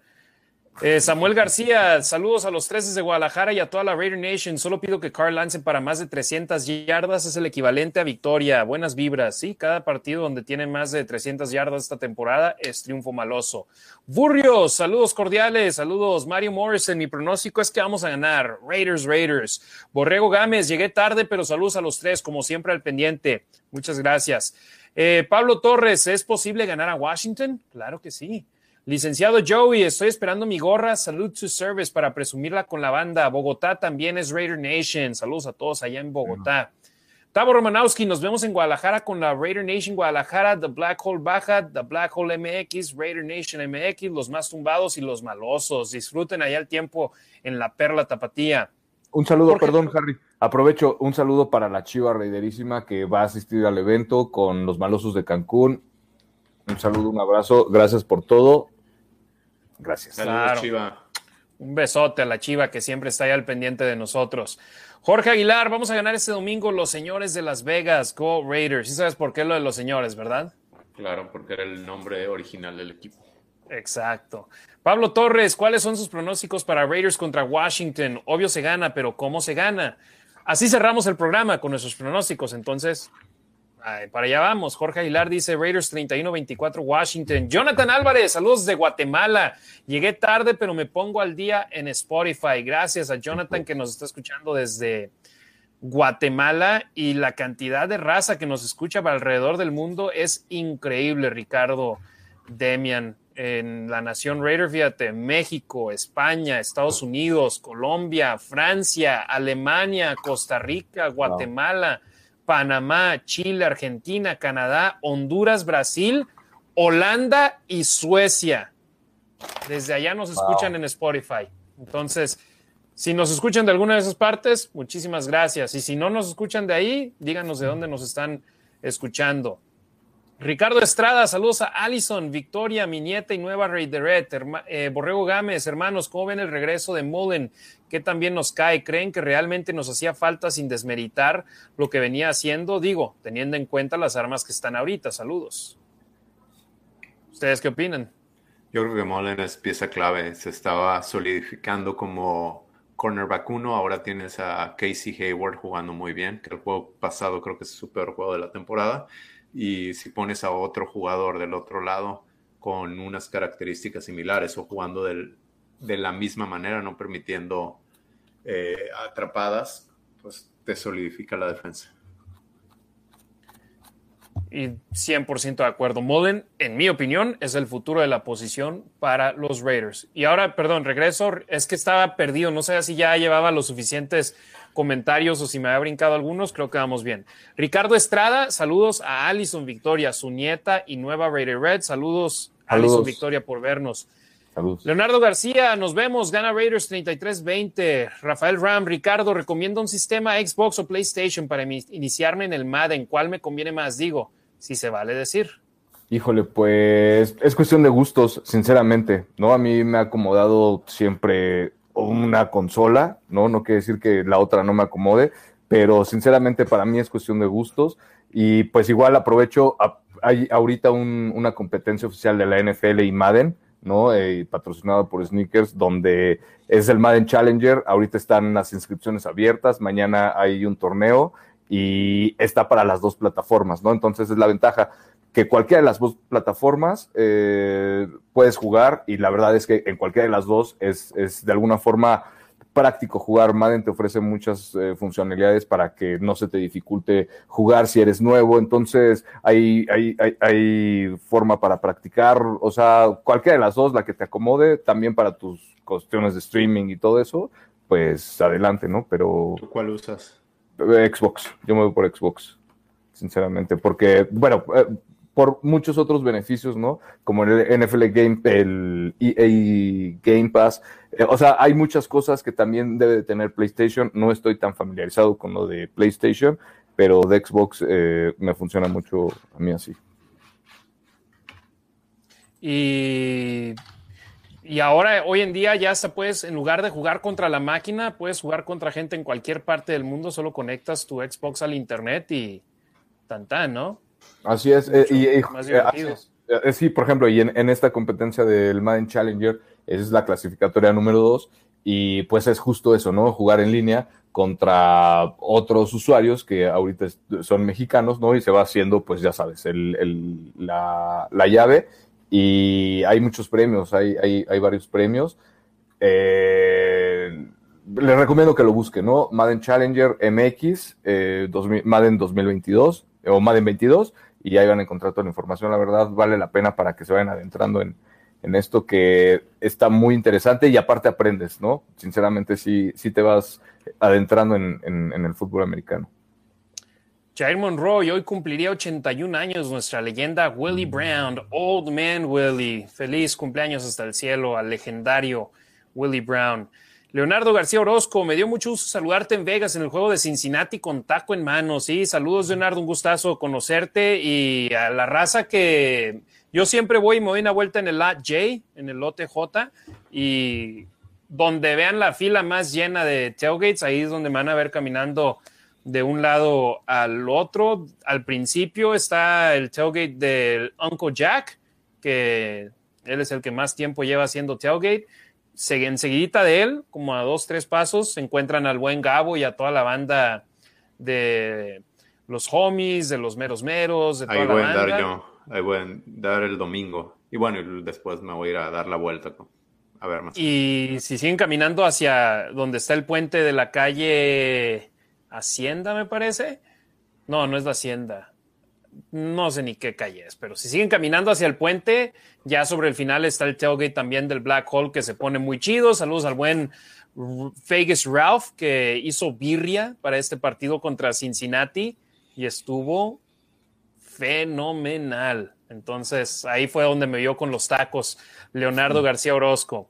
Alejandro Valenzuela, saludos desde Ciudad Juárez, México. Tenemos que ganarle a Washington, efectivamente, y es el último comentario hasta el momento que tenemos.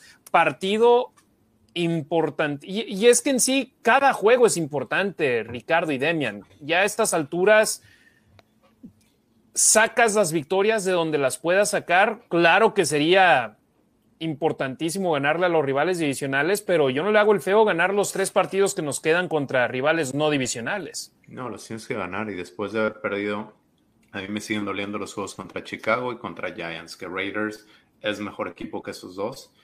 Ahorita, ¿cuántos tienen? Seis ganados, cinco perdidos. Podrían estar con ocho ganados, tres perdidos. Y en el liderato de la conferencia. Y sin problemas.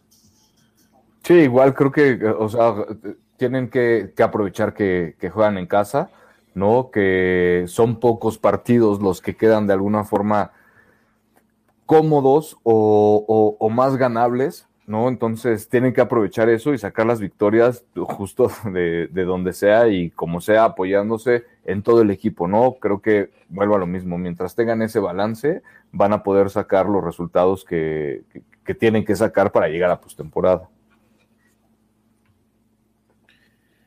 Washington, ¿qué tipo de reto es? Sabemos que, podrían potencialmente hacer algo similar que los bengalíes de Cincinnati. Son una ofensiva terrestre top 10 en la liga, pero después volteas a ver los restos de números que tienen y son buenos tanto defendiendo el ataque terrestre como corriendo el balón, pero después son de promedio para abajo en el resto de las estadísticas. Yo vi una defensiva muy fuerte, la línea defensiva de verdad de, Washington con... Se me olvidó el, nombre del novato, pero la verdad es que para mí esa era su, su parte fuerte, ¿no? Se ha ido disminuyendo de alguna forma y a los Raiders les toca esta versión que tienen que encontrar la forma, insisto, igual de correr la bola y de provocarles también daño aéreo, pero una vez ya estableciendo, bueno, como sea, ¿no? Si primero establecen la carrera o eh, después de, y después el pase o viceversa, pero que establezcan la carrera y que aprovechen igual todas las oportunidades que se les den. Y si se puede sumar puntos en los últimos dos minutos de cada mitad, ¿no? Pues adelante. Demian Chase Young fuera el resto de la temporada. Montez Sweat. Montez Sweat, todo apunta que no va a jugar. Eh, son bajas, son los dos mejores jugadores de ellos en la línea defensiva. Uh -huh. Y ahora tienen a Jonathan Allen, su tackle defensivo, como su Payne. baluarte, uh -huh. y a Payne y a también, Payne. pero uh -huh. prefieres tener a Sweat y a, y a, Chase Young también allá adentro. Ahora bueno, la presión llega por el centro. Es que Payne y Allen eh, son muy buenos. Hace rato mencionabas de quién de, de, los Arizona Cardinals y que tuvieron muchas selecciones de primera ronda. Esto, la, la, línea defensiva de, de, Washington son Chase Young, que fue el primero, segundo pick. Este, Me parece segundo. Jonathan Allen. Fue el, año, fue el año de los quarterbacks, ¿no? Sí, uh -huh. creo que sí. Montesuet. Eh, todos son, creo, sí, selecciones se, pues de fue, fue, la selección 2 el año pasado, después de uh -huh. Joe Burrow. Perdón, no, ah, el año de, pasado de... fue. Uh, ay, Dios. No, el año pasado no fue Burrow. O no, sí fue él, ¿no? Sí, sí, sí, sí. Sí, porque se lesionó, sí, Joe Burrow. Después de Burrow fue elegido Young y muchos consideraban a Young como mejor el mejor talento Ajá, de todo el, todo el draft. Yep. Este, ¿qué más? Tienen buena. Lo que ha hecho, a ver, son un equipo defensivo con el coach Rivera, es mente defensiva, con el coach Jack del Río, viejo conocido de Raider Nation, quien. Black si Jack del Río. Ajá, si se acuerdan, él tuvo que anunciar su despido. En la conferencia de prensa. En la conferencia de prensa ante, después del juego ante San Diego. Entonces creo que sí sería un poco más interesante el juego si estuviera John Gruden, pero Jack Del Río le va a querer lanzar todo a Carr. Se, a ver, se acordará de algunas de las debilidades de Carr y, y le, le, soltará eso. Rivera decía que si le tocaba jugar contra Cam Newton, que tenía algunas jugadas o alguna, algunos esquemas defensivos para poderlo, para poderlo minimizar. Supongo que, que Jack Del Río tiene lo mismo planeado. Y hay que ver, no sé si sí va a jugar eh, JD McKissick, ¿no? Que la verdad es Estaba también como- como en- duda. por el protocolo de, de conmoción. Conmoción. Eh, creo que no, no entrenó hoy, pero la verdad igual es otra arma que, que, que no hay que quitar los ojos, ¿no? Si está en el campo. Y pues igual lo que puede hacer Heineken, ¿no? Que por más que sea Heineken, de alguna forma te puede sacar partidos como lo ha hecho y ah, no sé, se, me hace una forma similar como de Fitzpatrick, ¿no? Que no sabes cómo lo hace, pero pues lo hace. ¿no? Entonces, igual, ojo ahí, y pues conociendo a los Raiders, pues son los Raiders. Entonces, sí, po- podría ser un partido a lo mejor más peligroso de lo que, de lo que aparenta, porque son aparte favoritos, ¿no? Entonces, hay que ver. Y también parecido como Fitzmagic, tiene buenos juegos o de repente alguna que otra jugada, pero también tiene muchos errores. Entonces ahí es donde Raiders tiene que aprovechar. Ahí César Tejeda nos dice que es un coreback novato. No, no es novato. Justo hace un año estaba entrando el protocolo de COVID para Washington. Ya tiene. No, y él 300. jugó el partido de, de postemporada de Washington en contra de Tampa Bay y le sacó un susto a Tom Brady. Correcto. Y ya le ganó a Tom Brady este año. Exactamente. Heineken, él tiene 28 años de edad. Lleva en la liga desde el 2015. pero ha empezado a jugar ya hasta ahora recientemente con el equipo de fútbol americano de Washington. Como dato curioso, a mí me tocó narrar uno de sus juegos en el nivel colegial con Old Dominion en contra de UTEP y él te puede hacer daño tanto por aire como por tierra. No es el quarterback dúo, digamos, amenaza doble como lo son un Lamar Jackson, como lo es un Deshaun Watson, pero te puede hacer daño por tierra si se le presenta la oportunidad. Este año 49 acarreos, 279 yardas y un touchdown. Por tierra, el mejor jugador para ellos, Antonio Gibson, 183 acarreos, 712 yardas y 5 anotaciones. Por aire, él tiene 26 recepciones, 193 yardas y un touchdown. Hablaba sobre eh, Terry McLaurin. ¿Hablabas de él? JD McKissick. JD McKissick.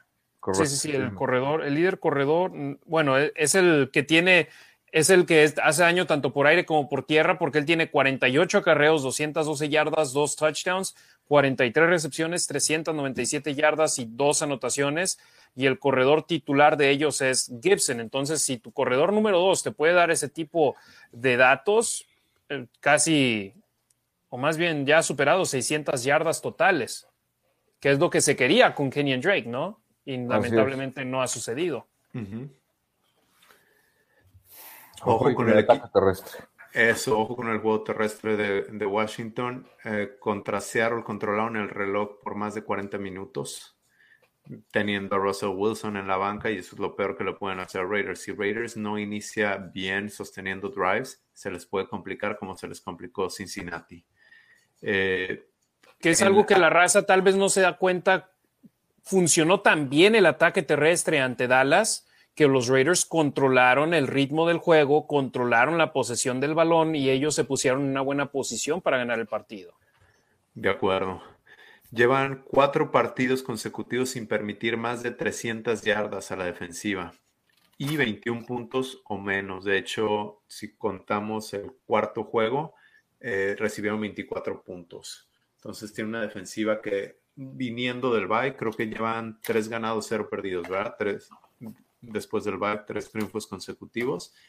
Están jugando bien, eh, saben sus propias debilidades y están, están jugando, o sea, tienen una identidad y están forzando a los otros equipos a jugar conforme a su ritmo. Sí, en estos momentos están número dos en su división, cinco ganados, seis perdidos, pero me parece nada más a un partido de distancia de un juego de comodín, ¿no? Ah, de comodín quizás, sí, pero Dallas ahorita acaba de ganar, entonces ya Dallas ya tiene ocho ganados, creo.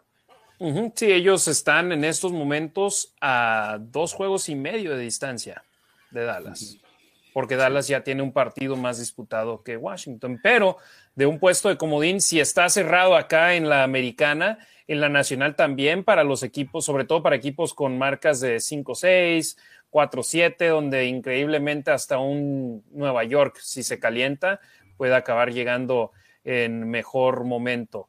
Eh, Ricardo Demian, algo final que quieran hablar sobre Washington. Ya mencionábamos la situación de su pateador. Será el cuarto pateador de Washington esta temporada, Brian Johnson, el novato de la Universidad de Virginia Tech. Entre los otros tres, 20 de 25, 80% de efectividad en goles de campo en puntos extras, 17 de 20, 85% de efectividad. Sí, su defensiva aérea no está, no está de lo mejor. Creo que por ahí es cuando Raiders les puede hacer daño y está escuchando por lo general si permiten más de cuatro jugadas explosivas, porque permiten muchas jugadas explosivas, ahí es donde Raiders puede ganar. Y de hecho creo que contra Seattle solo permitieron tres jugadas explosivas de largo yardaje y al final estuvieron a punto Seattle de sacarles el juego. Ve nada más estos datos, Demian.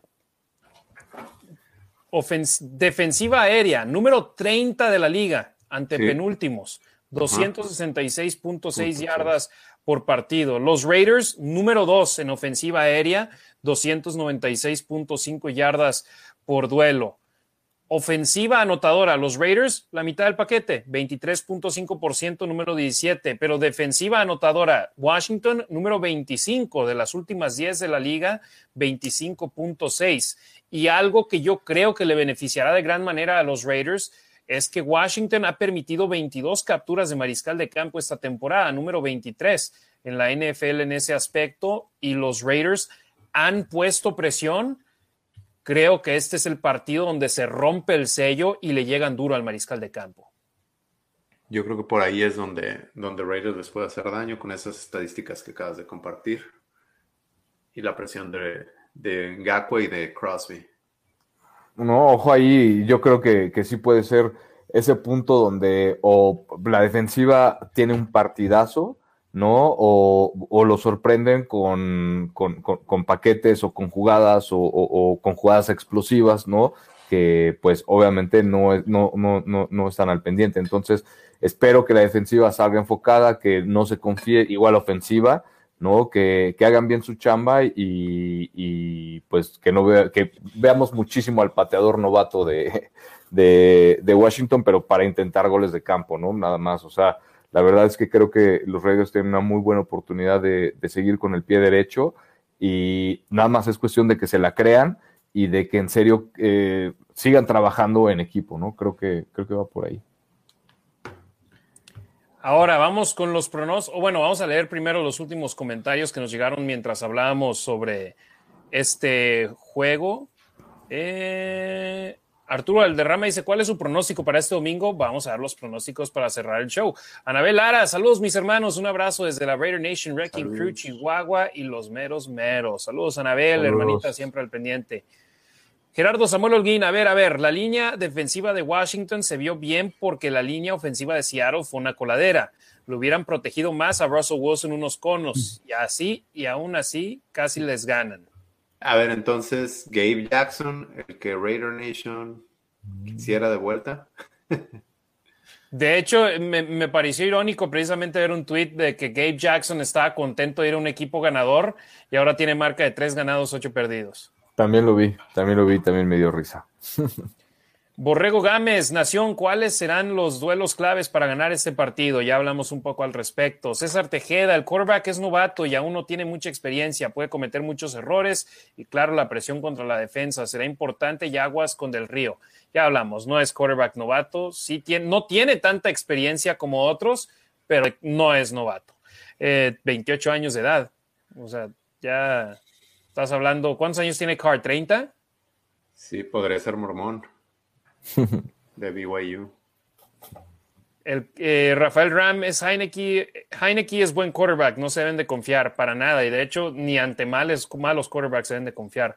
Paul Arcos, buenas noches, amigos. Saludos por acá de vacaciones desde Banff, Calgary, Alberta, Canadá, representing the nation. Ojalá y ganemos contra Washington Raiders.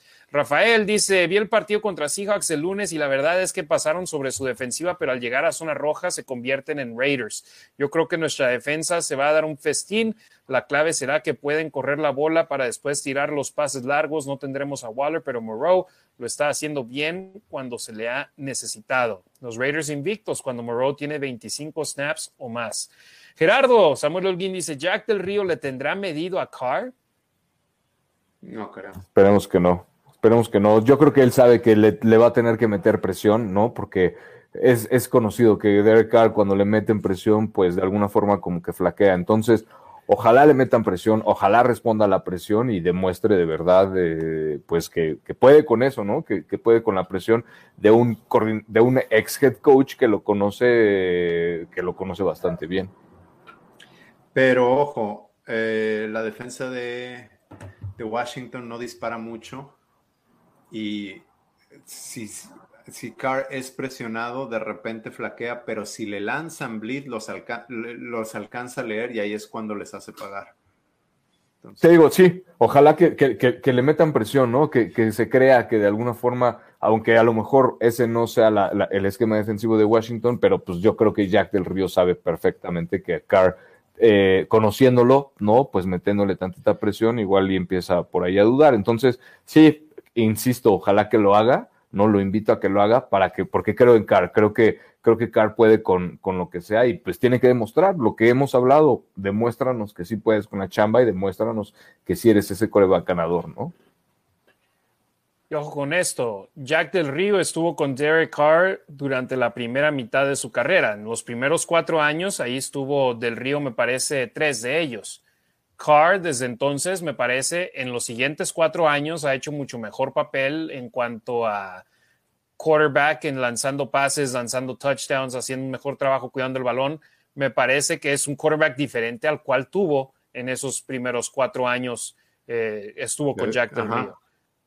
De hecho, 15, 16, 17, entonces tres años estuvo con Del Río. Lo eligieron un año antes de que llegara Del Río y Del Río los tuvo los siguientes tres, las siguientes tres temporadas.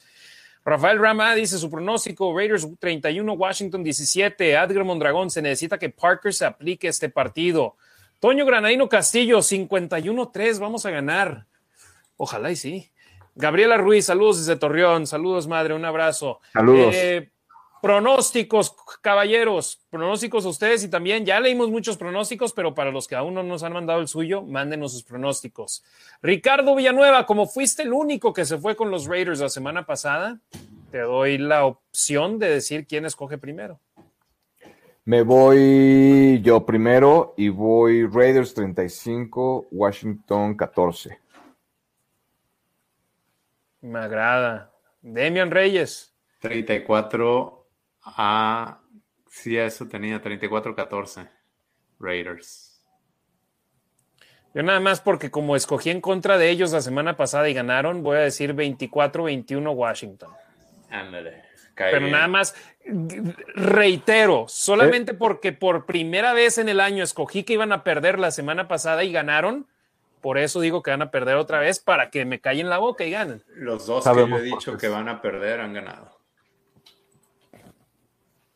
Entonces, ¿qué estamos esperando? ¿A qué voy? ¿A qué voy? Yo no voy a verlos perder. Por eso entonces sí que van a perder y ganan. Yo te digo, no creo que van a perder, pero mi pronóstico por cábala, ahora voy a decir que, que van a, voy a pronosticar que van a perder para que ganen. César Tejeda, mi pronóstico es 36-21, ganan los Raiders. Jair Monroe, Raiders 31, Washington 23. Gerardo Samuel Holguín, 36-21, Raiders. J. Guillermo Bárcena García, Raiders 38, Washington 19. Charlie Martínez, 40-21, Raiders. Y ya leímos muchísimos pronósticos a lo largo de este programa. Los Raiders son favoritos por un gol de campo según las casas de apuestas. Y Demian, algo que no hemos mencionado, pero que tú publicaste en tus redes sociales. Sí, ¿dónde lo tengo? Que ¿Tú lo tienes? Los, no lo tengo, pero lo voy a mencionar. Nada más. Yo, después de, dije, caray, llevamos 10 días entre partidos. Prácticamente tener otra semana de descanso porque los Raiders jugaron en jueves y Washington jugó en lunes. Entonces, Washington llega con semana corta y los Raiders llegan con semana larga en mi opinión, esa es una gran ventaja para los Raiders, pero las estadísticas demuestran lo contrario, ¿no, Demian? Ajá, las estadísticas dicen que los equipos que vienen con nueve días de descanso contra cinco días de descanso han ganado en 14 ocasiones y han perdido en 17. Y contra la línea, que nos, nos interesa que los Raiders ganen, bueno, no, sí, que ganen la línea porque ganarían el partido, este, 16, 16 a 15. Raiders es favorito por 2.5 puntos. Ojo, esta es una estadística que te, muestra algo, pero también no, no la tengo a la mano. ¿Cuántas veces Raiders ha perdido regresando del, este es mini bye o de regresando del bye? Muchas. Algunas porque lo ponían contra Kansas, City, que, este, que la Morsa tiene un excelente récord regresando de bye. Oh, bueno, sí, en semanas de descanso los Raiders les iba de pesadilla, saliendo de ellas, entonces, incluyendo este año. pero creo que, pero creo que, perdón, Harry, pero creo que les va a venir muy bien porque aunque hayan, aunque sea semana larga, ¿no? De alguna forma tuvieron antes la semana corta, ¿no? Entonces, y han sido semanas muy pesadas, ¿no? Días, yo me imagino, ¿no? Eh, muy agotadores mentalmente, físicamente, los viajes, etcétera, etcétera. Y ahora, pues te digo, todavía lo que falta. Entonces, este, esperemos que se reviertan esas estadísticas y que pues los Raiders, los Raiders ganen a pesar de esto, ¿no? Que aprovechen esos, que hayan aprovechado todos esos días de descanso y se recuperen. Una estadística que no compartimos de Sean Jackson. Eh, contra los equipos que más ha anotado es contra los Giants y contra Washington Football Team. Con nueve, les ha anotado nueve touchdowns. Entonces esperemos que se recupere, pueda jugar y mete el décimo. Pero hay que decir esto también. Jugaba Son los esa- equipos contra los que ha jugado Sí, sí, más. jugaba en esa división, exacto. Correcto. Ahora que estuvo es. jugando también con Washington, Sí, estuvo que un par de años ahí, ¿no? algo así.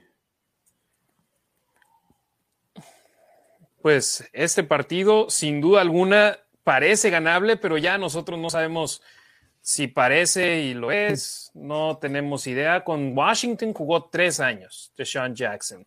Con Filadelfia estuvo los primeros seis años de su carrera. Regresó más tarde para jugar dos temporadas más. Entonces jugó ocho años en contra de Washington como rival divisional. Eh, por lo menos 16, o bueno, tiene el potencial de haber jugado 16 veces ante ellos Deshaun Jackson y ahora se le va a sumar una vez más este domingo. Unos últimos pronósticos, Charlie Martínez 40-21 Raiders, Alan López, mi pronóstico 31-16, será otro juego como los dos primeros después del cambio de coach. Ojalá y sí. Pablo Torres 31 a 18 ganamos. Bueno, muchachos, hasta aquí el programa de hoy para no irnos maratónicos como el último par de ediciones. ¿Algún comentario final? Ricardo, arranco contigo. eh, que te siga la raza, arroba Razgit, R-A-Z-G-I-T, en Twitter y en Instagram. ¿Qué más nos tienes para, publi- para hacer promoción aquí? Pues nada, gracias Harry por el espacio. Es correcto, síganme ahí en Rasgit, R-A-Z-G-I-T, en Twitter, en Instagram. Estoy en lo del Madden, estamos obviamente compartiendo información de los Raiders en cuanto se pueda. No nos dedicamos a esto, hacemos, bueno, al menos un servidor, hacemos de verdad todo con, con, con- mucho corazón y con mucha pasión para, para toda la gente que va, para todos los hermanos, ¿no? De la Nación Raider. Entonces, en Twitter e Instagram, ahí estamos. Y pues gracias, nos vemos dentro, dentro de ocho días, esperemos que con la victoria. Demian Reyes, acá te saludo ya pronto, pero por el momento, ¿qué nos tienes? ¿Dónde te sigue la gente? Sabemos que ahí estás en arroba los Raiders Info en Twitter, el padrino.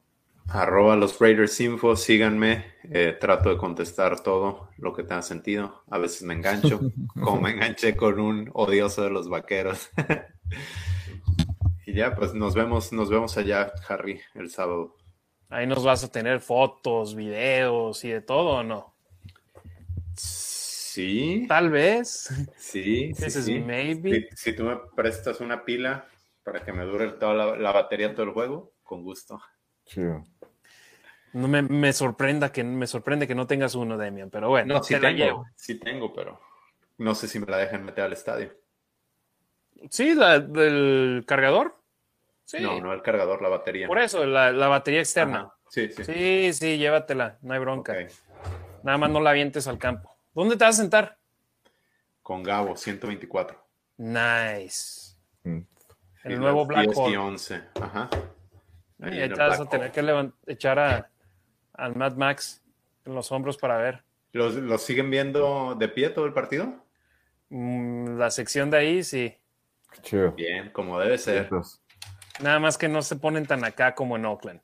Pero bueno, Raider Nation, muchísimas gracias. Mañana, si nos están viendo en vivo, mañana viernes 12 del mediodía, tiempo del Pacífico, 2 de la tarde, tiempo del centro y la Ciudad de México, en deportesvegas.com y Deportes Vegas 1460 AM, La Nación. Ahí tendré declaraciones de cara a este juego de Derek Carr, de Yannick Ngakwe, de Nate Hobbs, de Deshaun Jackson, de Gus Bradley sobre este juego frente al conjunto de fútbol americano de Washington. Mis claves del partido, la primera vez que las pueden escuchar, previo a que las publique el sábado en versión video en las redes sociales de arroba la Nación Raider, es precisamente mañana en en La Nación y también tenemos el reporte de lesionados. Ya el último par de programas tuvimos en vivo a Rich Pisacha con su conferencia de prensa de viernes y las actualizaciones en cuanto a lesiones. Entonces, los invito. ¿Quieren más contenido de los Raiders? Lunes y viernes a las 12 del mediodía, tiempo del Pacífico, 2 de la tarde, tiempo del centro